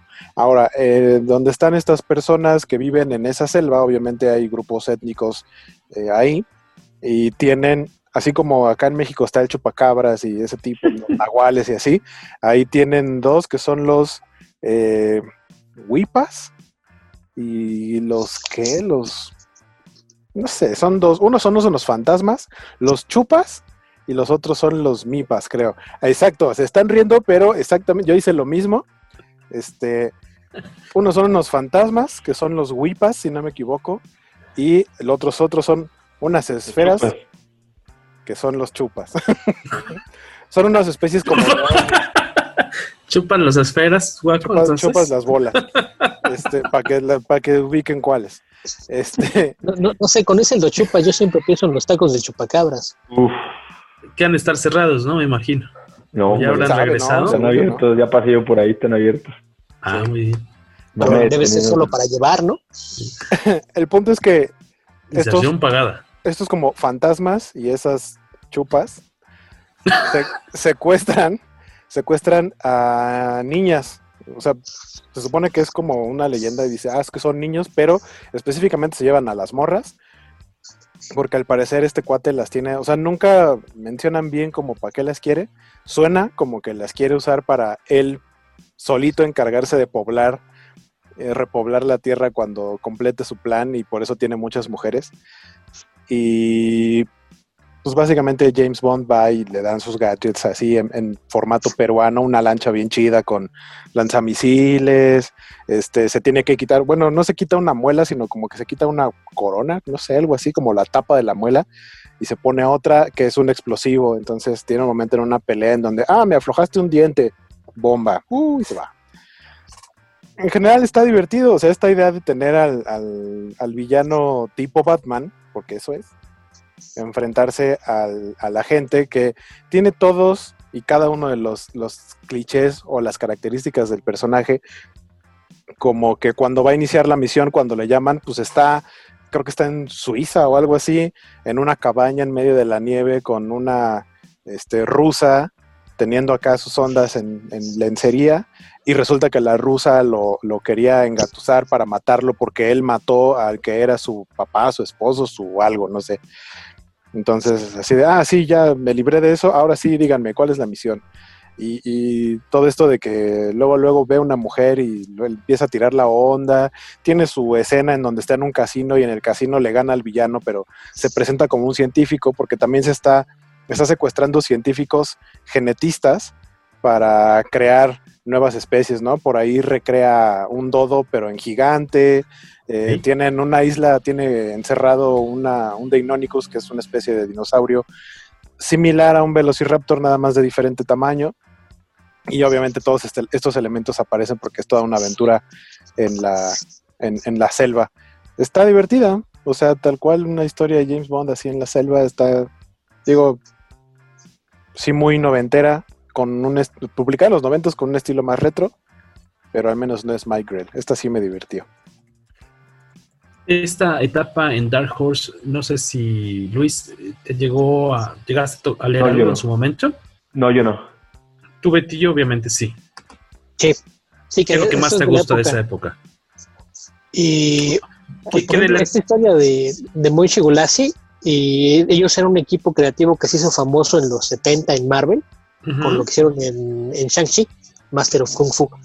Entonces, desde allá ellos hacían muchas historias de, de intriga internacional y demás, porque Shang-Chi básicamente funcionaba con un espía que era arte marcialista. Entonces, cuando, cuando se anunció esta serie, y yo no tenía mucho tiempo de, estar comprando cómics en inglés, pero fue de, las cosas que me dieron la atención, porque sí ya ubicaba un poquito al, al equipo creativo y sí, sí es una serie que, que, me gustó bastante. Había que recordar que Dark Horse tenía no, no muchos años de existencia, ellos empezaron en el 86 y en, a principios de los 90 empezaron a comprar licencias de, cine y televisión y en la mayoría de los casos se cuidaban mucho el, el, material, ¿no? Es algo que, que, e, era poco usual porque como mencionamos antes no, no había esta libertad para hacer historias nuevas con los personajes, empezó hasta finales de, los 80, pero Dark Horse sí, sí se preocupó por, por hacerlo con un buen nivel de calidad y, y son historias que en general a mí me, me gustó bastante todo lo que hicieron con, con ellas, incluida la, la, que dejaron a medias, que nadie sabe exactamente qué, qué fue el problema, que apareció solamente la, la, mitad de la historia, que podrías pensar que a lo mejor tuvieron algún problema con, con el licenciante hacia el final y, y, ya no pudieron acabar, pero no, porque esta se dio a la mitad, de, de repente dijeron, no, ya no, ya no va, y, y luego ya vinieron las, las historias serializadas en, en, su antología, pero, pero en particular Serpent es una que me gusta bastante creo que, también el, gusto que tengo por el trabajo de, de Monchi Gulasi de años atrás, que me imagino que, que Luis ubica mucho el trabajo de, de Monch por el tiempo que estuvo en Batman. En Batman, así es. Por hay Batman Prey, el Batman vs Predator, entre otros, ¿no? El Batman vs Predator no ese es de Dave Gibbons, ¿qué te pasa? ¿En qué se parecen mm, Dave Gibbons? es que, ¿ves? ¿te acuerdas que no solamente está el de Dave Gibbons? Eh, que de hecho era eh, Dave Gibbons en el guion, ¿no? Y Andy Kubert en el. Andy Wadham. Andy, dibujando. Andy, dibujante, pero hubo secuela. La secuela la dibuja Paul Gulash. Exactamente, esa, es a la que me refiero más bien. Es que el arte, el arte que estoy viendo yo ahorita en mi computadora no tiene el 2 de Batman, nomás dice versus Predator y tan tan, pero. Es de Doc Monch y Paul Gulash. Y este, esa es la historia que dice Waco, que es Serpent Stud. Luego salió, como les decíamos, Assassin Armageddon, que es la que menciona Beto, que solamente se publicaron dos. Eh, las otras dos historias que salieron en, entregas en Dark Horse Comics, en, este cómic como antológico. Eh, y quedan dos miniseries, que es de Quasimodo Gambit, que es la última, y Shattered Helix, que es una... A mí me gustó bastante. Eh, de hecho, siento que sí, tal, o sea, agradecí que la historia solamente se toma dos números, es muy rápida, o sea, se desenvuelve, se desarrolla bastante, de forma bastante veloz. Es una cuestión que sucede en la, en la Antártida, ¿no, Beto? Que eh, hay una especie como de domo en el que es, como un proyecto de el arca, ¿no? De Noé, en el que este domo gigantesco en distintas esferas están han estado experimentando. Es, como el hábitat, eh, iba a decir natural, pero pues no es natural, eh, artificial más grande del mundo. Y es como noticia porque eh, creo que lo acaban de abrir, si no me equivoco. Y tienen pues animales de distintas partes del mundo ahí en cautiverio. Pero están estos terroristas que se supone que hay un grupo terrorista que se llama Cerberus, que había salido en una de las. No sé si salen. Ellos son los villanos en Serpent Stud, eh, Waco. ¿Quiénes? O no son.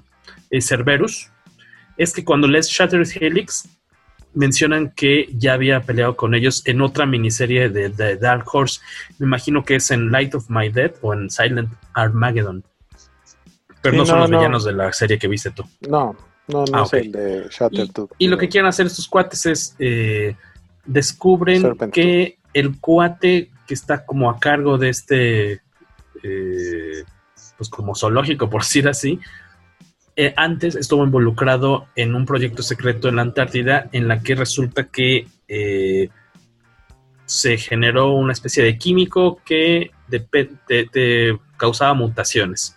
Entonces estos terroristas van, bueno, y, y ese laboratorio ultra secreto, que, es, que tiene forma de hélice, de hecho, que está, está abandonado ya en la Antártida porque pues se dieron cuenta que era como que muy peligroso y dijeron mejor ahí le paramos, eh, dejamos que esto se pierda ahí con la nieve y demás.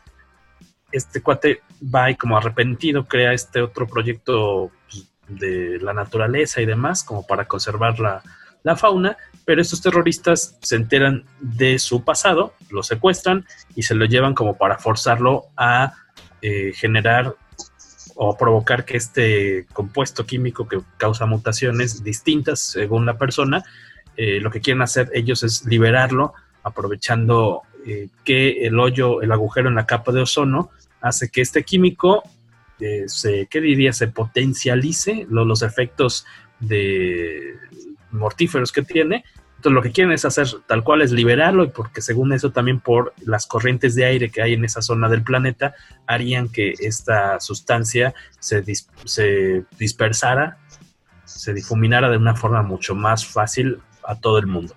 Y lo que tiene que hacer James Bond tal cual pues es impedir estos planes. El arte, eh, el arte, el guion es de Simon Jowett, si es que lo estoy pronunciando bien. los layouts son de David Lloyd con arte, ya ahora sí que los lápices y los, los acabados de David Jackson. El, arte está súper bonito, a mí me latió mucho, es más como, pues tiene como un aire más como europeo, vale bastante la pena que se lo busquen esta miniserie. Dos numeritos nada más de Shattered Helix. Eh, ¿Esta la llegaste a leer en su momento, Beto? Sí. Sí, creo de, la de Dark Horse, los que no tengo son las de Dark Horse Comics porque era muy buscando las entreguitas, ¿no? ¿no? No, era tanto de buscarlo, pero es que el problema que tenían es que tanto esa como Dark Horse Presents, la mitad de la antología estaba buena, pero pues de repente estabas comprando tantos cómics que decías estar pagando precio completo por una de la que nada más me gusta la mitad, como que no, no está para. Claro. Y eh, no sé si tienes algún otro comentario de las de Dark Horse o, eh, o del cierre de esta etapa que fue la de Quasimodo Gambit. O nos, o nos saltamos ya a la siguiente etapa de Bond. de hecho, eh, la de Quasimodo Gambit es una historia que llevaban retrasando ya algún tiempo, porque esa, si no mal recuerdo, esa Don McGregor la escribió para Acme y por alguna razón no, no se había publicado, eh, porque de hecho e, esa fue así como que, ok, ya, ya nos avisaron que nos van a quitar los derechos, entonces pues vamos a sacarla de, de una vez. Pero lo, lo, que en realidad fue lo último que se produjo en Dark Horse fue un, one shot que apareció en, en, Dark Horse Comics, que en teoría lo que estaba haciendo era preparar el terreno para una, una serie regular, porque lo, lo, que tenía Dark Horse la intención era renovar la, la licencia a ellos y lanzar una serie regular, que, que, iba a funcionar por, por arcos, tener un equipo creativo que, que permaneciera 6, 8, 10, 12 números, lo, lo que fuera antes de, de que viniera el siguiente pero pues en, ese momento lo que pasó fue que apareció Tops Comics, que era una empresa que, duró bastante poco, la verdad, pero pues venían con el respaldo y, la cartera del famoso fabricante de, tarjetas coleccionables. Y a la hora de, hacer la puja para ver quién se quedaba con los derechos, pues ofrecieron más dinero y, y le quitaron la licencia a Dark Horse, pero pues no la aprovecharon. Imagino que, tenías por ahí en, tu, lista, que, pues realmente fue comprar la licencia para publicar un cómic. Sí que era la, idea era publicar eh, una, pues la adaptación en tres números de eh, GoldenEye en el 95, salió uno nada más, eh, por ahí estaba leyendo yo, depende ahora sí que de la fuente, que el segundo número sí salió o no salió, depende de dónde lo leas, porque alcancé por ahí a ver el arte de portada con y sin pues la cabeza y demás elementos de diseño, que por, aparentemente que el número 2 se, detuvo un poco por cuestiones de que no estaban como tan a gusto o como que hubo muchos, muchas correcciones en el arte de portada y por fin salió el 2. Y el tercero, en algún momento ya decidieron de plano, ya pasó tanto tiempo que ya prefirieron ni siquiera publicarlo. El arte de portada muy bonito de, de Brian Stelfreeze, que ya vino aquí a, a México hace cosa como de 2, 3 años eh, creo que es una cosa que al menos para los coleccionistas de su arte valdría la pena rastrearlo. la muy breve etapa de, James Bond en Tops Comics con un solo número publicado, cuando mucho dos que ahí están viendo en la pantalla. Y de ahí hay otro salto de 11 años, ¿no? Más o menos 10, 11 años para que llegara Dynamite, que es quien, como decía Beto en el corte, es el sello que ha publicado más cómics de James Bond que nadie en la historia, ¿no? 10, 11, casi 20. Bueno, del 95 al... Ah, tienes razón, casi 20 años. Al 2015. Al 2015. Anunciaron la licencia final en 2014 y anunciaron que era un trato de 10 años empezando en enero de, 2015. Ahora a, a, mí se me hace extraño que dicen, lo anuncian creo que en septiembre, octubre, Dicen, no, acabamos de, firmar un acuerdo de 10 años con, con Ian Fleming Publications para, para hacer cómics de James Bond. Pues tú esperarías que si empiezas en enero de 2015, así como lo ha hecho Marvel cuando le roba la licencia de Dark Horse, pues empiezas desde enero, ¿no? Y, y, resulta que no, aquí se tardaron porque fue hasta julio de 2015 que, que apareció la, la, primera miniserie publicada por, por Dynamite. Ahí el, la, la, historia oficial detrás de esto fue que cuando, cuando firmaron el acuerdo. Y pues lo, lo que quisieron en, en, Dynamite fue tener una colaboración cercana con, con Ian Fleming Publications y al parecer eh, ellos fueron los que sugirieron que Warren Ellis fuera el, el escritor de, de, la serie. Entonces lo, lo, contactaron, Warren Ellis pidió a su artista y, y él escribió 12 números que son día fueron dos miniseries de seis números, porque hubo una pausa ahí de, de, algunos meses entre una y otra, pero apareció publicada como si fuera una sola serie numerada del 1 al 12. Pero entre el 6 y el 7 hubo algunos meses de, diferencia. La primera historia se llama Barger, la segunda se llama Eidolon. Y aquí lo interesante, que, que creo que es lo, lo, que provocó que, que, los cómics fueran tan exitosos, fue que cuando Warren Ellis aceptó el trabajo, al parecer lo que hizo fue clavarse a leer todas las historias de, de Fleming y fue en, lo que decidió basar su, su forma de, de, interpretar al personaje en esto de las novelas. Que aquí coincidió que pues no, no habíamos tenido cómics básicamente desde, desde que empezó Pierce Brosnan con el personaje, porque pues lo, lo, último que apareció fue el primer número de la adaptación de la primera película de Brosnan. Todo el periodo de, de Brosnan no hubo, no hubo cómics. Y, y, después vinieron todas las películas de, de Daniel Craig, que de hecho coincide el, el lanzamiento de, de, la serie la primera serie de Dynamite con el estreno de Spectre, que hasta el momento es la última película que, que tenemos de Bond, hace cinco años que no, no, hay una. Así es de que, pues lo, lo, que llamó mucho la atención de la gente fue que la mayoría tenía la idea de este Bond y medio chistosón, que era carismático y andaba sonriendo. Y, si ves eh, cómo abre Vargas, Vargas abre con una escena de, de, acción que son 8 o 10 páginas en las que no hay un solo diálogo y ves a, Bond persiguiendo y asesinando a alguien en, una, una, secuencia de, acción bastante bien lograda por Jason Masters, creo el artista. Entonces, pues la, la, principal diferencia que tiene, lo primero que notas al, leer los cómics de Dynamite es que es eh, regresar al Bond de James Fleming y olvidarse un poquito de la versión de cine. Eh, tú tuviste la oportunidad de traducir estas dos series de Bond. Bueno, el estreno, ¿no? De nada, la primera, Burger.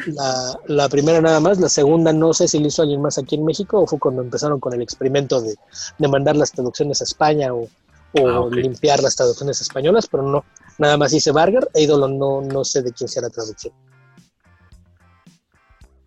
Eh, ¿Qué consideran ustedes, eh, Luis, Beto, que es lo más, o sea, ya mencionas tú, Beto, que se aleja del personaje como lo vemos en cine y está más basado en las novelas, por lo menos las historias escritas por, por Warren Ellis. Mm, eh, bueno, en, la forma en la que interpreta o, escribía, ¿no? Este, el autor original de Bond.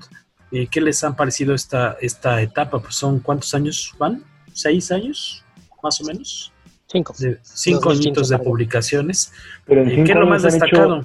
En cinco años han hecho más de 10 series, ¿eh? O sea, entre los one shots que platicaba Beto y las historias estas de Warren Ellis, la verdad es que pues traen una, un ritmo de trabajo fuertísimo, ¿no? y, han estado cambiando de escritores, pero yo siento eh, desde el de Warren Ellis hasta el último que está ahorita eh, de Vito Ayala, que mantienen, Vita Ayala, perdón, que mantiene el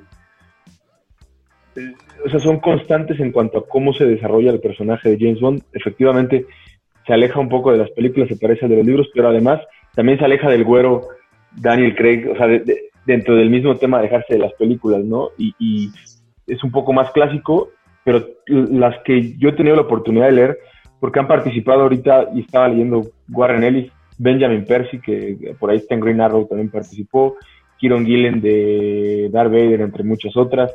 Eh, la otra que traía que me gustó mucho a mí, de Greg Pak, que también es este chico Star Wars, eh, James Bond 007.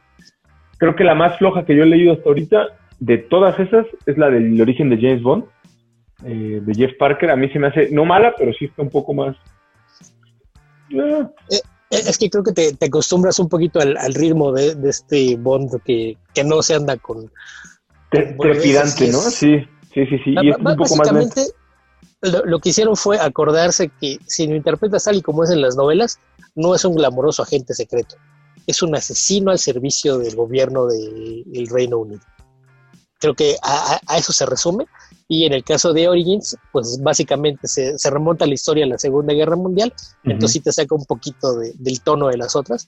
A mí me parece que es buena, pero, pero sí se siente distinto el tono porque pues es un James Bond joven al, final de, la guerra y, como que sí, sí se siente un poquito distinto el tono, pero en general, como, como dice Liz, creo que el tono a lo largo de, todas las historias eh, destaca el hecho de que la gran mayoría de los escritores que han trabajado en esto son británicos, con la excepción de, de Vita Ayala, que es puertorriqueña, y, de Greg Pak, que es eh, estadounidense con ascendencia eh, coreana, si no mal recuerdo pues el, resto, Benjamin Percy, eh, incluso Ibrahim Mustafa es eh, medio británico, medio, eh, medio americano, es, tiene, tiene, ascendencia inglesa también.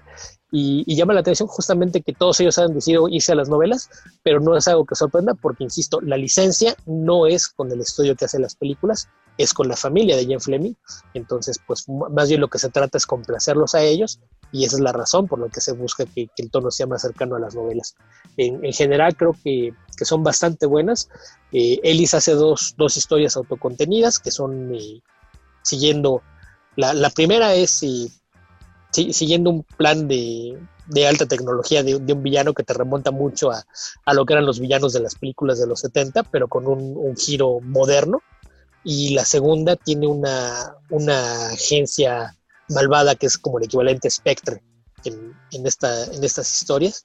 Y después lo que hace Greg Pak es que se, se, remonta a tomar cosas de, de, otros personajes. Por ejemplo, en su primer arco presenta a Odio, que a lo mejor los, los fans de las películas recuerdan este asesino coreano al servicio de Aldrich Goldfinger, pero, pero es interpretado de una forma bastante distinta. Tiene un, un encuentro por ahí en, en el casino, luego una pelea y después están compitiendo los dos, están tratando de interceptar un maletín que trae un traficante de armas ruso. Entonces terminan ahí enfrentados Bond y, Odio. Y la de Vita Ayala es, me parece que Vita Ayala creo que escribe un cómic más orientado a la acción de la intriga, pero, pero también es, es bastante, bastante recomendable. Y los one shots y especiales, y creo que todos ellos se, se, abocan a, distintas partes del universo de Bond. Apareció una miniserie de, Felix Leiter, el, contacto de la CIA, que aparece también en varias de las historias de Bond, ya lo hemos visto también en cine, en varias de, de las interpretaciones. Y entre los one shots destacan, eh, por ejemplo, hay uno de Money Penny y uno de, de M, que son personajes que siempre ves como secundarios, entonces de repente el que les puedas dar eh, el protagonismo en una historia, aun si es una historia corta, me parece que es algo que vale mucho la pena. Y en general, creo que, que si son fans de, del personaje y sobre todo si les gusta la, la versión de Daniel Craig, que, que sí se, se, olvidó un poquito de, de esto de, ah, sí, con, con, una sonrisa, con gusto a las chicas y, y, puedo salir de una explosión sin siquiera despeinarme. Creo que, que es algo que, que, le hacía falta al personaje, dejar un poquito atrás y este, este exceso de glamour que le habían dado al personaje regresarlo un poquito a sus raíces, por volver a, a, a lo que era antes un, un, asesino desalmado. Entonces, si les gusta esa versión de Bond, muy probablemente van a disfrutar todos los cómics que ha publicado Dynamite con el personaje. La que menciona Beto de Vita Ayala es, es, está vigente, van en el número 5. Entonces, esa debe ser muy fácil de conseguir en alguna tienda aquí en México, de donde nos estén escuchando, en realidad, sí, sí debe, debe ser fácil de conseguir. Y la y la de 007, que es la de Pac, la de Odd Job y Goldfinger que está comentando, también es del año pasado. Son series que si alguien eh, pues es fan de las grapas eh, y de los cómics que vienen no en TP, es muy fácil de conseguir. O sea, eh, sin necesidad de a lo mejor el tema de Warren Ellis, pues hay que buscarlo en, en, un TP o en un hardcover, porque va a ser bien difícil conseguirlos en números sueltos. Pero estos son muy rápidos. O sea, si alguien dice ahorita, oye, yo quiero entrarle y te lanzas a alguna de las tiendas que hay en el país, o, es muy rápido encontrarlo. Que los dos arcos de Eli los publicó Panini aquí en México, entonces si, si le quieren entrar en español, esas dos opciones bien fácil. Y aparte Dynamite, todo esto lo, lo va recopilando. La, lo de Ellis está en dos tomos, son, son dos TPs de seis números cada uno, que cada uno es una historia completa. Lo de Back, que lo dibuja Mark Laming, también son 12 números y también está en dos TPs. Hay un TP que tiene todos los one shots, hay un TP con la miniserie de Felix Leiter y lo de Vita Yala partió a finales del año pasado y si no me equivoco van cinco porque se interrumpió sí. también por la pandemia. Entonces, pues me imagino que eventualmente también, eh, eh, se, según entiendo, también el plan es que ella también se queda 12 números en la serie. Y así es de que, bueno, habrá, habrá que ver eh, qué, qué, pasa porque ahorita con el escándalo que traen en Dynamite, no me extrañaría que Vita Yala también renuncie. Entonces habrá que ver si, se puede completar esto. De, de, hecho, antes de terminar, me gustaría que nos comentaras, Beto, eh, ahorita les voy a dar rápido un tip, pero me gustaría que nos comentaras si tú crees que corre el riesgo de que dejemos de ver cómics de James Bond en Dynamite, por qué sí o por qué no. Nada más primero les quería dar un, un tip para aquellos que no le hagan mucho al inglés, que lo quieran leer en español. Como decía ya Beto, fueron publicados por Panini varias historias. Estaba viendo yo aquí directo en la tienda de en la tienda online de Panini. Pueden encontrar la miniserie de Burger. Está tanto en un, bueno, está en números sueltos, de hecho. Tienen dobles. Eh, dobles. Eran, eran, números dobles, entonces son tres números. Exactamente. 39 pesitos cada uno, bastante accesible. Lo tienen también en TPB, 139 pesos. Tienen Eidolon, que es la segunda eh, pues, serie, el segundo arco que comentaba Beto, escrito por Warren Ellis para James Bond. Tienen Hammerhead en, eh, también en TPB, 150 pesitos. Y la, la de Felix Leiter, que es el cuarto volumen que hasta el momento ha publicado Panini, está en 159 pesillos. Y creo que de repente están manejando unas promociones con envíos gratuitos por ahí. Pero chequen ahí las redes de Panini, que prácticamente cada semana tiene una, una promoción ahí interesantona. Eh, ¿qué, ¿Por qué para quienes no nos no hayan estado ahí como al pendiente de las noticias comiqueras en últimos días, ¿cuál es el rollito que trae Dynamite ahorita que está ahí en el ojo del huracán y cómo esto podría afectar o no la publicación de cómics de James Bond? Mira, directamente afectar a los James Bond, no, porque pues la empresa sigue teniendo los derechos, los, los tiene de aquí por lo menos hasta 2024, de acuerdo con, con, lo que entendemos, que sería cuando vencería el contrato, habría que renovarlo para 2025. Eh, pero el problema que tienen es que muchos de sus creativos más prominentes acaban de, de renunciar o anunciaron que cuando terminan sus contratos se van, eh, porque eh, la, la, empresa Dynamite, para quien no, no, lo ubique, a lo mejor conocen estos cómics de Dynamic Forces, que es una empresa que se dedica a hacer coleccionables, ediciones limitadas y demás. Dynamite es propiedad de los mismos dueños de, Dynamic Forces. Nick Barrucci, es el, dueño y presidente de esto, él es muy amigo de Ethan Van Sciver, este dibujante de, cómics eh, famoso por su trabajo en, Marvel y DC, y quien hace unos años, cuando se dio todo este tema de, los Comics Gators, pues eh, se, se, quitó el, el velo, se, se, dijo fuera máscaras, soy racista, soy misógino, ¿qué? Y, y, básicamente se ha dedicado en estos últimos años a hacer campaña en contra de eh, mujeres, transexuales y, y, escritores y dibujantes que pertenecen a, a, minorías étnicas. Entonces esto pues obviamente ha, ha, provocado ahí cierta división de opiniones respecto a, al tema, pero resulta que en las últimas semanas a, a Nick Barrucci, el, el, dueño y presidente de Dynamite, pues se le ocurrió la, la brillante idea de, de empezar a, a, hacer público su apoyo no solo a, a Ethan Baskyver, sino a otros autores alineados con, con Comics Gate, que básicamente es una organización que se dedica a promover el odio eh, dentro de, del medio de los cómics, a, a tirarle a, a, quien quiera que no sea hombre blanco, que se atreva a querer trabajar en el medio. Y eh, llegó al punto de, de, encargarle portadas variantes en las que incluso aparece un personaje, creación de uno de, de los autores asociados con este grupo, y esto provocó un, una reacción de, de, muchos profesionales que dijeron, no, pues si, si Dynamite ha decidido que ellos se quieren alinear con estos tipos que están con este discurso de odio, en particular en este momento en, en Estados Unidos que están con todo el tema de, del Black Lives Matter, y, y, a Nick Barrucci se le ocurrió que era buen momento para empezar a echarle porras a sus amigos racistas, pues eh, ahí, ahí se, se, vino este encono y varios escritores y, dibujantes que estaban trabajando con la editorial ya renunciaron. Ah, obviamente hay muchos otros que, que por ahí veía un par de notas en, en sitios especializados, en, en, The Beat, incluso en, en, The Hollywood Reporter ya también apareció por ahí algo, y algunos en, situación de anonimidad dicen, pues es que yo no puedo renunciar porque en este momento yo dependo de, de lo que estoy ganando aquí, pero, pero en cuanto yo encuentro una alternativa, pues también me voy, porque no, no estoy de acuerdo con la forma en la que se está trabajando aquí. Entonces,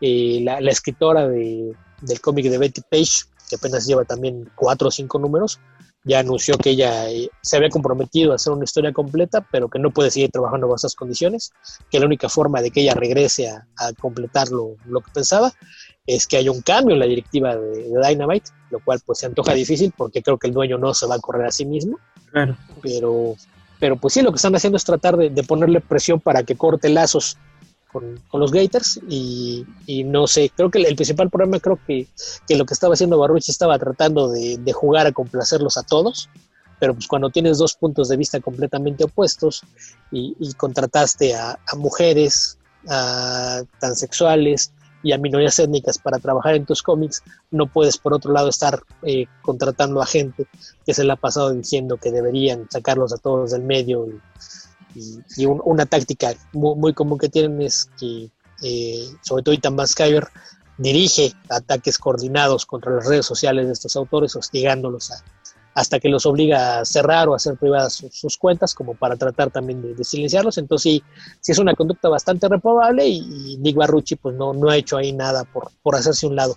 Eh, lo único que, que, ha declarado en el fin de semana fue que después de, ver esto, platicó con, con, el artista de las portadas y decidió que no las va a usar.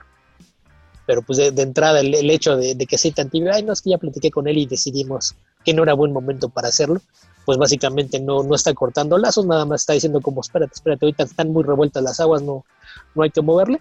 pero pues lo que se le viene ahorita a Dynamite es que seguramente va a perder a mucha fuerza creativa y va a haber muchos autores que no van a querer trabajar con ellos debido a esta asociación que tuvieron con Comics Games. Ok. Entonces, ¿acaso podremos, en el peor de los casos, ver eh, pues cambios de equipos creativos y a lo mejor si es que hubiera algún retrasillo, ¿no? En la publicación de algún algún cómic que se vea afectado por esa misma cuestión de las renuncias, ¿no? ¿Acaso? Pero como decías, pues el contrato todavía, ¿qué está hasta 2000, qué dijiste? ¿22? ¿O qué? Eh, dijeron que era por 10 años, entonces si empezó ah, en 2025, pues debe terminar en diciembre de 2014. Claro, 14. en, 2025 tendrán que, renegociarlo. Pero, pero pues sí, o sea, la, licencia sigue siendo de ellos. Ellos, si, si encuentran quien los quiere escribir y dibujar para ellos, pues lo seguirán publicando. Pero, pero a lo que me refería con, que pues no, no, sabemos si vamos a ver la conclusión de esto de Vita Ayala, porque van cinco números, ella eh, se supone que iba a ser 12, pero ella es, eh, es bisexual y es puertorriqueña. Ella ha sido blanco de al menos tres campañas de los Comics Gators, entonces yo anticipo que ella es una de las que va a, renunciar. Eh, así es de que eso probablemente va, a quedar inconcluso o, o si ya entregó el, el, material para el sexto número, pues probablemente concluirá por ahí un arco pero tendrían que, buscarle reemplazo y también habrá, habría que ver exactamente quiénes están dispuestos a, trabajar con Dynamite, que creo que ya cayeron un poquito del mismo problema que tiene Dark Horse. Aquí ya hasta podríamos empezar a especular sobre la maldición de James Bond. Ándale, tienes razón. Los, periódicos, los periódicos, pues ya no, no, cuentan, entonces olvídate de, las tiras de, diarios, pero Acme, que tenía la, la licencia para hacer cómics, ya no existe. Claro Eclipse, que los publicaba en Estados Unidos, ya no existe. Tops, hace mucho que no existe. Eh, Dark Horse y Dynamite están metidos en problemas eh, por cuestiones personales con creativos que ya no quieren trabajar con ellos. Así es de que pues el, único que parece hasta ese momento haber librado la maldición de James Bond en cómics es Marvel Comics. Así es, así es. Y antes de pues el cierre eh, vamos a dar los mensajitos, los que nos dejaron por ahí. Muchas gracias. Luis Maggi, creo que tiene por ahí algunos que nos dejaron en Instagram. Ahí nos hallan como revista Comicase. Hay tres mensajes. Uno es de Lautrec 13. Ah, Lautrec. La cosplayer. Laura, exactamente. Saludos. Acabo de hacer el maratón de todas sus pelis. Va a estar increíble, nos dice. A que le iba a gustar el, episodio. Ah, pues esperemos que le, le, recordaremos para que lo cheque. Y luego JB4N Ruiz, que supongo que es Juan Ruiz. Que debe ser Juan Ruiz, ajá, Nos pregunta a los cuatro cuál es el James Bond favorito de cada uno. Ah, pues por ahí vamos a cerrar más o menos. Perfecto, Juan Ruiz, ahorita nos vamos por ahí. ¿Y, la otra? Y Clovis BC, eh, yo siempre pido saludos y nunca llegan. Saludos a los ibaritas del cómic, saludos hasta Teotihuacán, Clovis BC. Yo de repente platico con él ahí en la cuenta. Ah, de Fan de Batman. Es fan de Batman. Este, pues saludos. Ahora sí ya los vimos y se los mandamos. Harry Sen en Facebook nos manda saludos. El señor Harry Sen que está ahí en la, en la industria de la construcción allá en Santa Fe. Saludos a esos, gracias por el jóvenes. Saludos a esos jóvenes titanes del podcast Comicase. Y Rogelio Fortanet también nos manda eh, saludos a ver qué tal le va este episodio. Esperamos que tenga un buen recibimiento entre los fans de Bond. Que si yo que he visto muy pocas películas de Bond, vamos, he visto las que me tocaron en mi adolescencia y cómics de Bond he leído muy poco. Eh, ¿Qué me recomiendan mis compañeros de... ¿Cuáles te tocaron? De micrófono. pues más bien, por ejemplo, hoy estuve leyendo Dark Horse, el, que, el de Shattered Helix, que es una miniserie de dos, y el primer cómic de James Bond, este de tres números, el que no le gustó a Waco, el de. El de este. Mike eh, que es el de License to, Permission to Die. Permission to Die.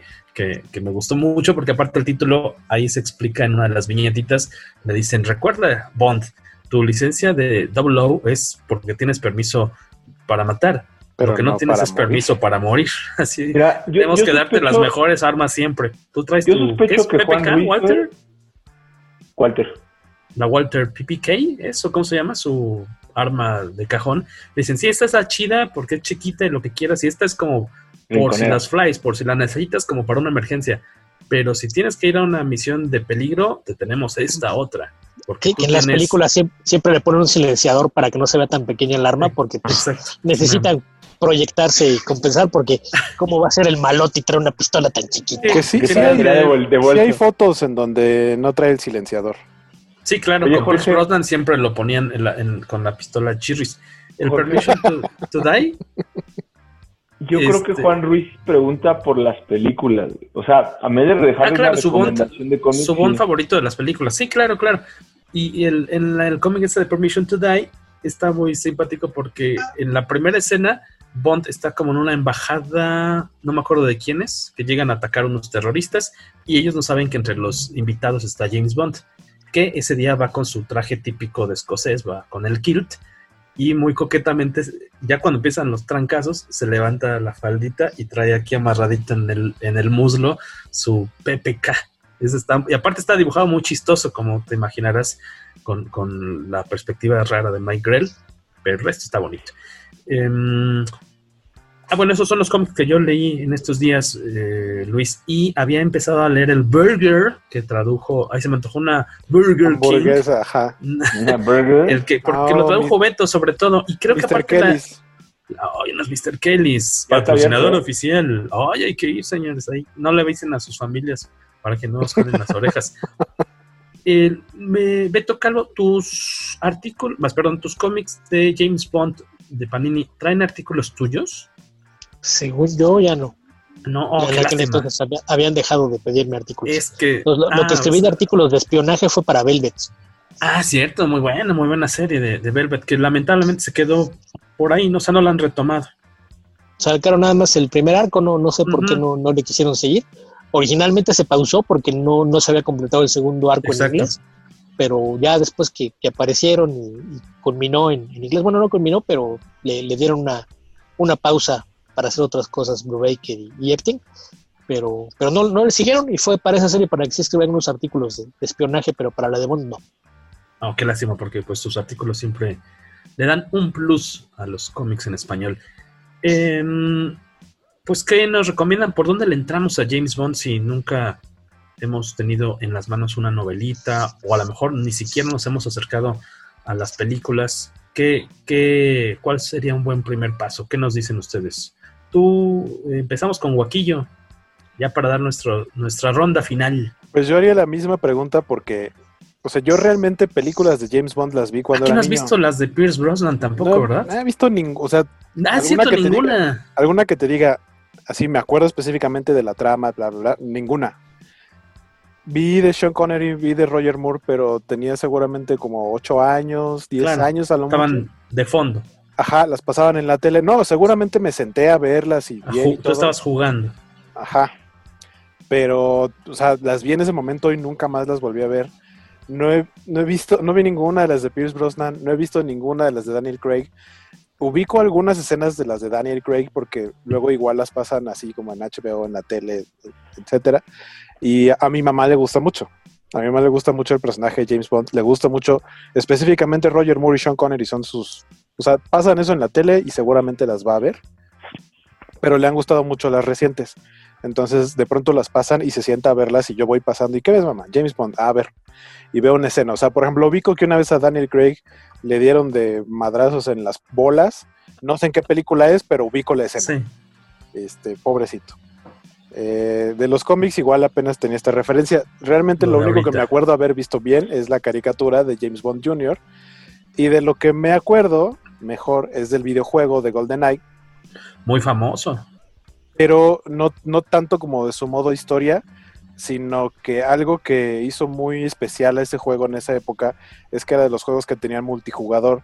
Entonces, 64. Exactamente. Entonces, eh, así como actualmente existen videojuegos, como al que estoy entrándole recientemente, que es Fortnite, el, el Golden Knight tenía este modo multijugador muy similar en el que pues, conectabas los cuatro controles en el Nintendo 64, elegías el personaje que querías, podía ser este Joss, podía ser el agente, podía ser alguna de las chicas, etcétera. Entonces, y tenías una selección de armas como la PPK que mencionaban hace, hace rato, eh, tenías eh, magnums y había una que era la magnum dorada que mataba de un tiro, no importa que le dieras en el dedo gordo del pie, te mataba.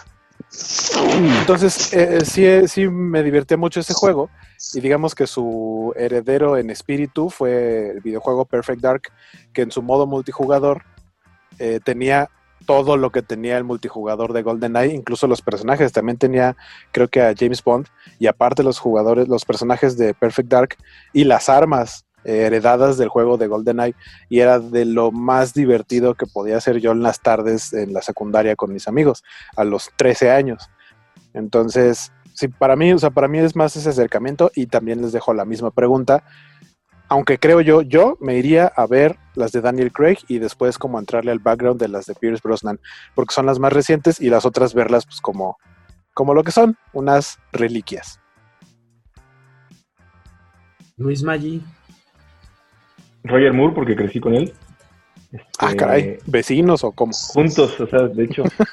es mi papá. Yo soy como Dorian Gray. Roger, Roger Moore es tu papá y Sean Connery es el papá de Jorge. Pero eh, o sea, te puedes decir a mí, eh, Timothy Dalton fue una falla en el sistema, aunque hay mucha gente que, cree que no, a mí no me convenció. ¡Estás borracho! Ya, sabía que iba, ya sabía que iba a brincar. Ya sabía. Y a, a, le faltó tiempo, siento. O sea, pudo haber hecho más películas. Y soy anti Daniel Craig. No por, no por la película, no por la película, no por no por el, el, contexto en el que él se desarrolla o el papel y el personaje que lleva, sino por Daniel Craig per se. ¿Te gusta? no, puedo con un James Bond güero, o sea, no me, no me cuadra esa madre a mí. Entonces, para ti, ¿quién por, lo mismo? ¿Quién será un digno sucesor de Daniel Craig? Uh, difícil de pensar. déjame te digo, Roger Moore, o sea, sería con quien yo me casaría, y en lo que Beto contesta, déjame pensar eso, en un Eso ya suena a, Fuck Mary Kill. O sea, te casas con Roger Moore ¿A quién te, Tengo 100 años, cabrón, y además me caso con ese bat. Sí, no. Este, Roger Moore sería mi favorito. Y en lo que Beto contesta, déjame pensar quién podría ser un buen sucesor. ¿Y de los cómics, de lo, esto de Dynamite, cuál es la mejor serie? ¿Con cuál entramos? ¿Desde el principio? No, con Warren Ellis, definitivamente. Y ah, pero yo después de Warren Ellis, a mí me gusta esta de Odd Job del 007. Tiene acción de madre. El tema de que le pongan a Goldfinger. Y, y, justo este tema de Double Agents que trae con, con Odd Job se me hace, se tiene entretenido, muy entretenido. El arte me gusta. Fíjate que al final cambian de artistas. O sea, en el, no al final son 12 números y en el día, en el 8, en el 9, eh, hacen un switch ahí y se cae un poquito, para mi gusto, el arte, pero a nivel historia me gustó bastante y los primeros seis números, el, arte está al nivel de la historia, ¿no? Entonces, después de Warren Ellis yo me quedaba con esta de 007. En mi caso me gustaría mucho así verlas todas en orden cronológico. Tal vez las que menos me llaman la atención creo que son las de Roger Moore, a las que le tengo mucha curiosidad, le comentaba a Beto, son las de Timothy Dalton, pero sí me gustaría arrancar con todas. Doctor No es la única de las viejitas clásicas que he visto, que recuerde. Eh, recuerdo igual escenas como sueltas de haber visto en Canal 5, pero no completa.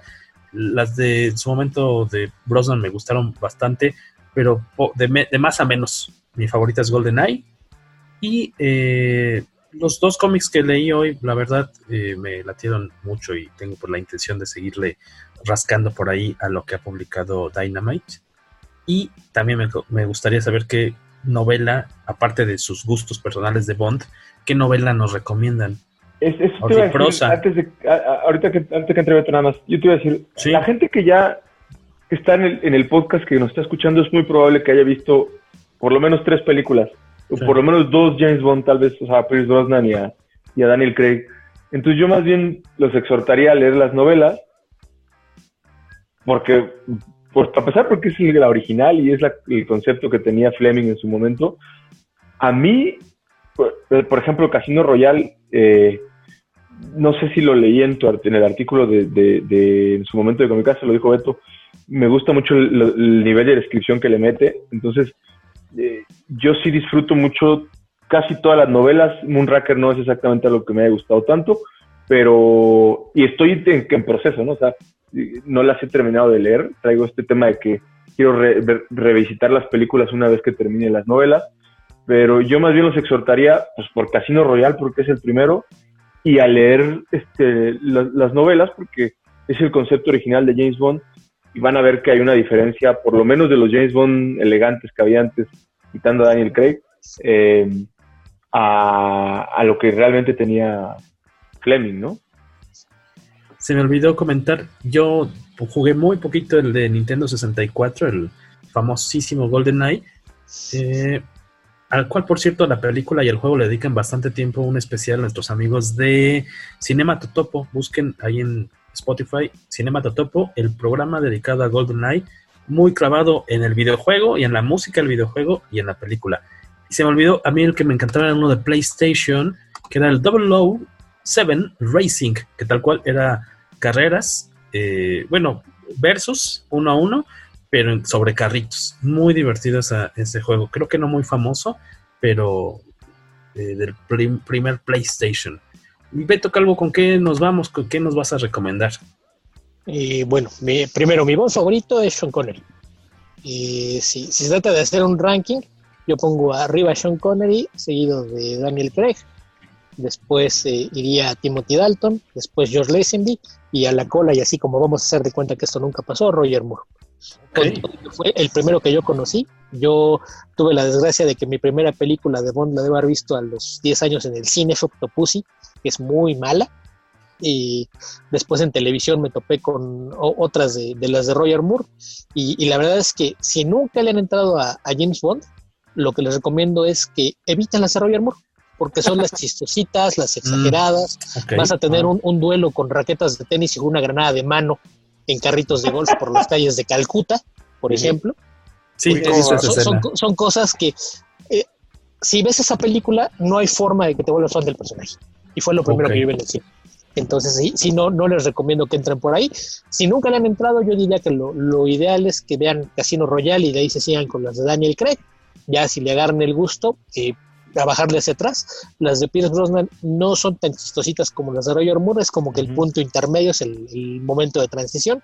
Las de Sean Connery, las primeras son muy contenidas, muy serias porque estaban muy cercanas a los libros. Ya conforme empieza a avanzar el personaje, le empiezan a meter los gadgets y a exagerar hasta que, llegamos a las chistosonas de, de Roger Moore, que aparte al parecer libramos una bala porque era uno de los candidatos para ser Bond eh, desde el principio, nada más que los productores dijeron que estaba muy joven y mejor no. Y curiosamente, El Santo, la, serie en donde él hacía un personaje de corte similar, debutó un día antes del estreno de Doctor No. Así es de que pues fue, fue así como que carreras en paralelo. En el caso de, de Pierce Brosnan, él si no tiene más películas es por haber firmado un contrato de televisión sin ponerle atención a las cláusulas. Básicamente le ofrecieron el papel antes que Timothy Dalton pero como tenía el contrato para Remington Steel, no podía hacer cine. Así es de que eso fue la, razón por la que yo Timothy Dalton. Timothy Dalton me parece que sus películas son incomprendidas porque estaba adelantada a su época. Timothy Dalton, cuando le dieron el papel, lo primero que hizo fue sentarse a leer todas las novelas y su interpretación es el Bond de las novelas. Entonces, él, eh, después de Craig, es el más cercano al, al Bond de las novelas. Este asesino despiadado, nada de que le voy a sonreír a la chica, primero mato al malo, ya después veo qué hago y, creo que, es, eh, son, son películas que eh, a la mayoría de los fans clavados las, las malmiran. Eh, lo mismo pasa con la, única película de George Lazenby, que no, no fue tan popular porque él también estaba haciendo algo que dependía mucho menos de carisma de lo que hicieron en su momento Conner y, Moore. Pero, pero pues eso, yo si, si nunca le han entrado, yo recomiendo que, que empiecen con lo de Daniel Craig, que es lo, lo vigente, es el, el tono y con el que se está manejando actualmente el personaje. Y con los cómics, pues sí, eh, sería entrarle con los de Dynamite, que aparte que es lo que es más fácil que vayan a encontrar. Son historias bastante accesibles, no, no necesitas ni siquiera leerlas en orden o leerlas todas, porque todas las miniseries de, seis números te dan suficiente material para que entiendas de qué va. Así es de que es una, una buena forma de entrarle al personaje. Sí, a lo mejor es eso. Tengo que, tengo que revisitar las de, de Living Days, las de Steven Leyles y License to Pero, ¿cómo se llama el actor? Eh, Timothy Dalton. Timothy Dalton, porque uno crece con el romanticismo glamuresco del Bond anterior, con todo y los, los, las fallas que pueda tener. Entonces, te quedas ahí, ¿no? Y realmente... Mencioné, el submarino con forma de cocodrilo. y, realmente, para pegarte a las novelas, a lo mejor si, si lo de Dalton, Daniel Craig claramente está pegado a las novelas, el tema es que es bueno. Pero eh, voy, a, voy a volver a ver esas de Timothy Dalton este fin de semana, fíjate. Con otros ojos. No, no, con estos no tengo otros. Ah, ahí, si, se dicen fans, hubieran comprado la caja del 50 aniversario ah, con todas las películas de Bond. ahorita estaba recordando que hace unos años, eh, si no me equivoco, fue al Museo Soumaya, pero no al edificio este moderno. No, al de Loreto. Exacto, a ese trajeron la exposición del no sé cuánto aniversario de James Bond. Creo que la patrocinó Heineken eh, no sé cómo, no me acuerdo bien, pero conseguí boletos y llevé a mi mamá, o sea, fuimos mi mamá y yo a ver esa exposición y la verdad qué padre estaba, porque tenían una cantidad de entre gadgets, vestuario, ajá. props, así a, reventar y lo que, está, lo que me gustó mucho es que en algunas partes no te dejaban tomar fotos de nada, así que no tengo recuerdos de eso, tal cual. Eh, pero tenían una ambientación para algunas, eh, para algunos de los props. Por ejemplo, hay una, una, una de las películas, eh, están, tienen una como pelea a, disparos y todo, en, esquiando, que si no me equivoco es una de Pierce Brosnan, probablemente GoldenEye, no sé. Este, y e hicieron tal cual como si fuera un cacho de la, de la escena con maniquíes portando los trajes de, los esquís y la lancha que usaron en otra película. La verdad está muy, muy bonita la, exposición. Una lástima que no dejaran tomar fotos, pero pues así es en algunas exposiciones, pero sí fue un buen rato pasar por ahí. Una duda. Eh, ahora que estaba leyendo Permission to Die, a ver si ahora sí la tiene el nombre de la miniserie de Mike Grell, eh, veo que lo, él representa a Bond, y me imagino que así es en las novelas, con una cicatriz en, el ojo derecho. E, ¿Esto es de las novelas, me imagino, Beto, Luis? Porque en las películas nunca lo hemos visto con esta cicatriz muy característica. No sabremos nunca. Ah, es que Beto Carlos tiene apagado su micrófono, creo que no se ha dado cuenta. A lo mejor ya nos está dando la respuesta y no se ha dado cuenta que está. A lo mejor ya se fue a cenar unas semitas. unos, unos molletes, unas semitas. estamos en una de esas áreas grises que lo que diga en este momento no estará de mi lado de la grabación porque se llenó otra hora del audio. Pero sí, lo de la, lo de la cicatriz es, eh, viene de las novelas. Ah, ok, pero siempre la, la No, no sé qué tan. Ah, Sí, acá Mike Grell se la. Debajo del ojo, aparte en el pómulo y hacia abajo en la mejilla. Ah, ok, buen dato. Perfecto. Entonces, esa, parte del audio la tendremos que recuperar para el podcast directamente del audio de YouTube, ¿no? este cachito. Ah, bueno, este cachito no. Ok, está bien. Pues ahí tienen varias recomendaciones de cómo entrarle a Bond por las películas, hasta incluso por los videojuegos. Ya platicamos bastante sobre los cómics. También pueden ver eh, Austin Powers. Austin Powers. tiene, gadgets igual de ridículos que los que usa Roger Moore. Sí. Él usa un submarino amarillo que es bastante menos ridículo que el submarino de cocodrilo. Trae su, carro que es un Jaguar, convertible con la bandera de Gran Bretaña. Yo sí soy fan de Austin Powers, la neta. Es no, es para, todos, pero. Es un humor que no es para todos, sí, porque. la primera película es buena, la segunda es un humor muy referencial. Todos los chistes son en referencia a algo. Entonces, si, no ubicas de qué se están burlando, probablemente no te va a hacer gracia. Yo el ejemplo que, pongo, hay una escena donde él sale con el bikini que usa Ursula Andrés en, Doctor, mm. ¿no?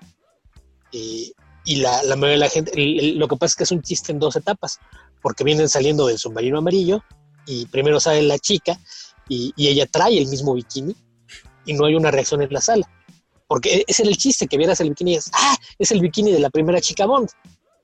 Y la gente se ríe hasta que se abre la toma y yo sí he puesto un bikini idéntico. Entonces, ah, sí, creo que estoy en una sala llena de villamelones y nadie, nadie entendió de dónde salió el bikini y nada más les dio risa ver a Austin Powers usando un bikini. Usando un bikini, ajá. Que es al que luego le hacen homenaje, ¿no? En la de Craig con esta Hellberry, ¿no? Como a la toma escena, ¿no? Cuando están en Cuba, ¿no? playa. Así que ahí, por cierto, ahorita que mencioné Ursula Andrés, en la película nunca escuchamos su voz. ¿Es doblada? Sí, lo que pasa es que ella. Y también la voz. Qué pues interesante. no recuerdo si es suiza o alemana, pero tiene un acento muy marcado. Entonces, como la idea era que el, que el personaje tenía que ser exótico y, y, en las islas tropicales, pues no, no, no les daba el tono. Entonces, otra actriz que, que trabajaba, de, hecho, hizo doblaje para varias películas de Bond, fue la, la que de hacer la voz. y lo que me llamó la atención fue que algún día descubrí que la actriz que hizo el doblaje es alemana. Ok. Le quitaron la voz de Ursula Andress porque tiene un acento alemán muy marcado y la dobló una actriz alemana que sí podía ser un acento distinto. Ok. Lo, cual es curioso. En el lugar y en el momento adecuado. Ahí tengo una recomendación un eh, poquito bizarra. Hace un, rato que Waco, hace un rato que Waco mencionó que hasta donde sabemos Bond podría tener montones de hijos por ahí. Eh, ya a alguien más se le ocurrió esa idea. Gardenis escribió una serie que se llama Jimmy's Bastards, donde tiene un personaje que es un agente secreto, que básicamente es su, parodia a, James Bond. Y los Bastards son todos los hijos que ha dejado regados por el mundo, que forman una colisión de supervillanos. Entonces, básicamente es, es, como si leyeras James Bond contra sus, sus, decenas de hijos bastardos. Y es una serie bastante divertida, sobre todo si, si, son fans de Bond o, o, le han entrado de, de alguna forma a, la, franquicia. Yo creo que es algo que les puede divertir bastante. En cómic dices, ¿verdad? Sí, es un cómic de Gardenis con arte de. Ay, se pide Brown, no, no creo el nombre, es el, el, artista que hace The Voice cada vez que no, no está Derek Robertson. Axel Brown creo que se llama. Eh, él es el encargado del arte. La, la, serie está bastante divertida con todo el, humor exagerado que, pueden esperar de Gardenis, el co-creador de The Voice. Y, la publicó eh, Aftershock Comics. Así es de que si, si la, encuentran por ahí es una, una lectura bastante divertida, sobre todo jugando con esta idea del Bond mujeriego. No estará de acuerdo conmigo Beto, pero yo les diría también si quieren ver como cosas de homenaje y humor a James Bond, pues chequen por ahí Danger Girl. No me pegues, Beto, no me pegues. Homenaje, eso es ah. como, si odias a James Bond, lee esto. Que, quieres reírte un rato, también puedes buscar el Casino Royal de 1967, donde vemos a muchos, muchos James Bond, en donde incluso hay mujeres que son James Bond. Eh, Exacto. además de Woody Allen, a quien mencionamos hace un rato, y David Niven, que, es el que hace la, versión más seria en esa película, y que era otro de los candidatos para ser Bond eh, cuando se inició la franquicia en sí que también Cary Grant, Cary Grant de hecho ya había dicho que sí. Estuvimos a nada de que Cary Grant fuera, fuera James Bond y la razón por la que al final la razón por la que al final no fue fue porque él aceptó por una película. Y como lo que el estudio quería era lanzar una franquicia, dijeron, no, pero pues una no nos sirve porque luego ¿qué hacemos? En la dos lo cambiamos. Y esa fue la, la razón por la que no, porque él sí ya había dicho que sí. Pues se quedó en el hubiera. Lo que sí ya no va a quedarse en el hubiera, sino en el hay, es que ya nos tenemos que ir. ¿No ha dicho Luis Magui quién sería su sucesor? ah, que se quedó pensando mientras, no, No, la verdad es que no tengo alguien ahorita. Ya, ya, ya, no hay hombres, sino payasos. Ahí les va una respuesta que nadie va a decir que no, pero es muy improbable. Tom Hiddleston. Mm. No, no, híjole, no. A mí no. No me Mira, tendría que leer las novelas. Físicamente no me gusta para nada. Se me hace muy afeminado. Se, ve que no lo has visto nada que no sea Loki, ¿verdad? Sí, de él no he visto nada. Ah, bueno, vi la de la. ¿Cómo se llama? La de del toro. La de ah, Crimson. La él, él, me cae muy bien, pero físicamente me parece su, su tipo de cara muy afilado. No. Hasta ¿Crees que es muy bonito? Sí. Lo mismo decían, por eso no le quedan el papel a Roger Moore. Bueno, pero ahí Roger Moore era varonil. A él, a él lo recuerdo, o sea, como fuera del personaje de Loki en Kong, eh, la isla Calavera. Y creo que no lo hizo mal, pero tiene una escena de acción en la que no se la creo así, pero para nada. No sé. Sí, no, yo lo veo. Pero ahí puede ser cosa de la dirección. Mm, no. Eh, otro que era candidato hace unos años, de hecho cuando se lo dieron a Craig, era candidato Ralph Fiennes y ahorita ah, se hizo grande y pues ya acabó de él, así de que pues ya no hay cómo. Este, sonaba Idris Elba, que obviamente mucha gente salió en contra, ¿cómo va a ser eh, negro James Bond? No importaba, ¿no? En este caso. Pues sí, no importa, pero sí hubo gente que dijo, ¿cómo? Pero igual nada más fue un rumor. El rumor actual, creo, es Henry Cavill. Tiene todo, sí, Paul. Ajá. Uncle, The Man from Uncle. The Man from Uncle, la neta me gusta mucho su personaje, pero sí poquito. Lo que se antoja un poquito complicado es que acepte hacer otra franquicia porque ya está amarrado con The Witcher y pues él insiste en que quiere seguir siendo Superman aunque Warner se haga del lugar. Oigan, pues ya vámonos, ¿o qué? ¿Quién apaga la luz? Cierro, cierro, vámonos. Muy bien, muchachitos, pues gracias por haber estado acá, gracias a los que nos escuchan. Eh, visiten comicase.net todos los días para encontrar los artículos que están publicándose ahí, tanto algunas cuestiones como algunos grandes éxitos de antaño, como material nuevo que cada semana estamos publicando, por lo menos cinco o seis artículos, reseñas, con la ayuda de nuestros nuevos colaboradores y de Beto Calvo. Y eh, no se olviden, no solamente existe comicase.net, eh, tenemos la revista, pueden suscribirse a ella, pedir números atrasados, entren a comicase.net y en el apartado que dice completa tu colección pueden ver todos los números eh, que se pueden conseguir, está actualizada la lista, está al tiro para que ahí puedan hallar todo lo que les falta en su colección. Dependemos pues obviamente del apoyo de nuestros lectores para seguir publicando nuevos números. Estamos ahorita grabando a finales de julio. Eh, yo quisiera suponer que a mediados de agosto ya estará circulando lentamente, pero el nuevo número de Comicase, pues todavía no hay tiendas de cómics al 100% funcionando en, el país, pero por lo menos ya podrán pedirla con, nosotros directamente. Eh, de mi parte es todo, yo me despido, muchas gracias, Jorge Tobalín. Yo soy Guaco, nos vemos la próxima semana. Yo soy Luis Maggi, ahí les va una. Bueno, mis redes, doctor-macana en Instagram y a petición le mando un saludo y un beso a la Miss Finanzas. Ay, ay. Y Beto Calvo. Y pues nos estamos escuchando la próxima semana. A ver, ¿para hablar de qué? Porque aquí no planeamos los temas. Oh, yo les aviso una semana antes, eso sí es planear. No es cierto, no siempre. No siempre, pero este sí tiene una semana, una semana y Fantastic Four también, no le atiné, ¿verdad? Al calendario, pero también con una semana de anticipación de aniversarios que era por celebrar y escogiste Fantastic Four. Ajá, X-Men. Así de, Green Lantern, 20 años. Exactamente, alguien, todos iban a hablar de X-Men. ¿Por qué todos hablar de lo mismo? No nos hablamos de Fantastic Four. Deberíamos hablar de Green Lantern. Así de imprevisibles somos. Ándale, vamos a hablar de Green Lantern. la, la, primera vez que Taika Waititi tuvo que ver una película de superhéroes. ¿Cuál fue? Green Lantern. Ah, Green Lantern. Ah, Dios santo.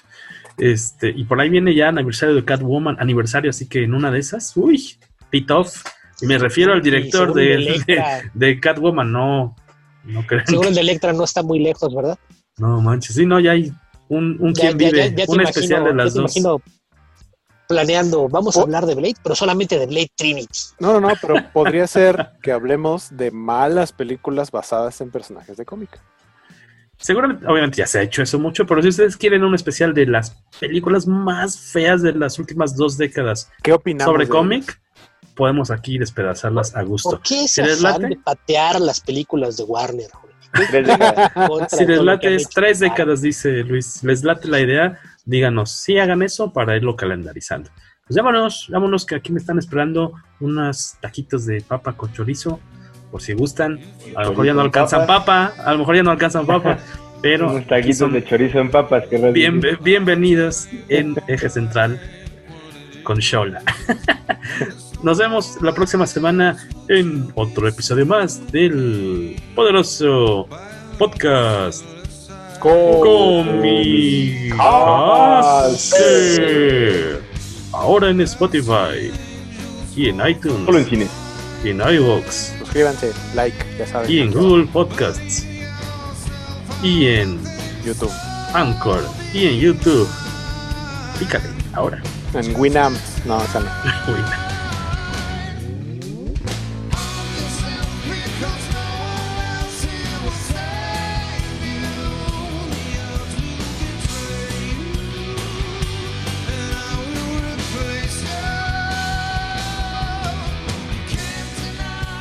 Aviso parroquial. Nuestros amigos de Cuaderno Freak, libretas artesanales personalizables, están de fiesta por sus primeros 5 años de existencia, por lo que tendrán una venta de aniversario. Consulta más detalles a partir de este miércoles 5 de agosto. Encuéntralos en Facebook, Twitter e Instagram como Cuaderno Freak.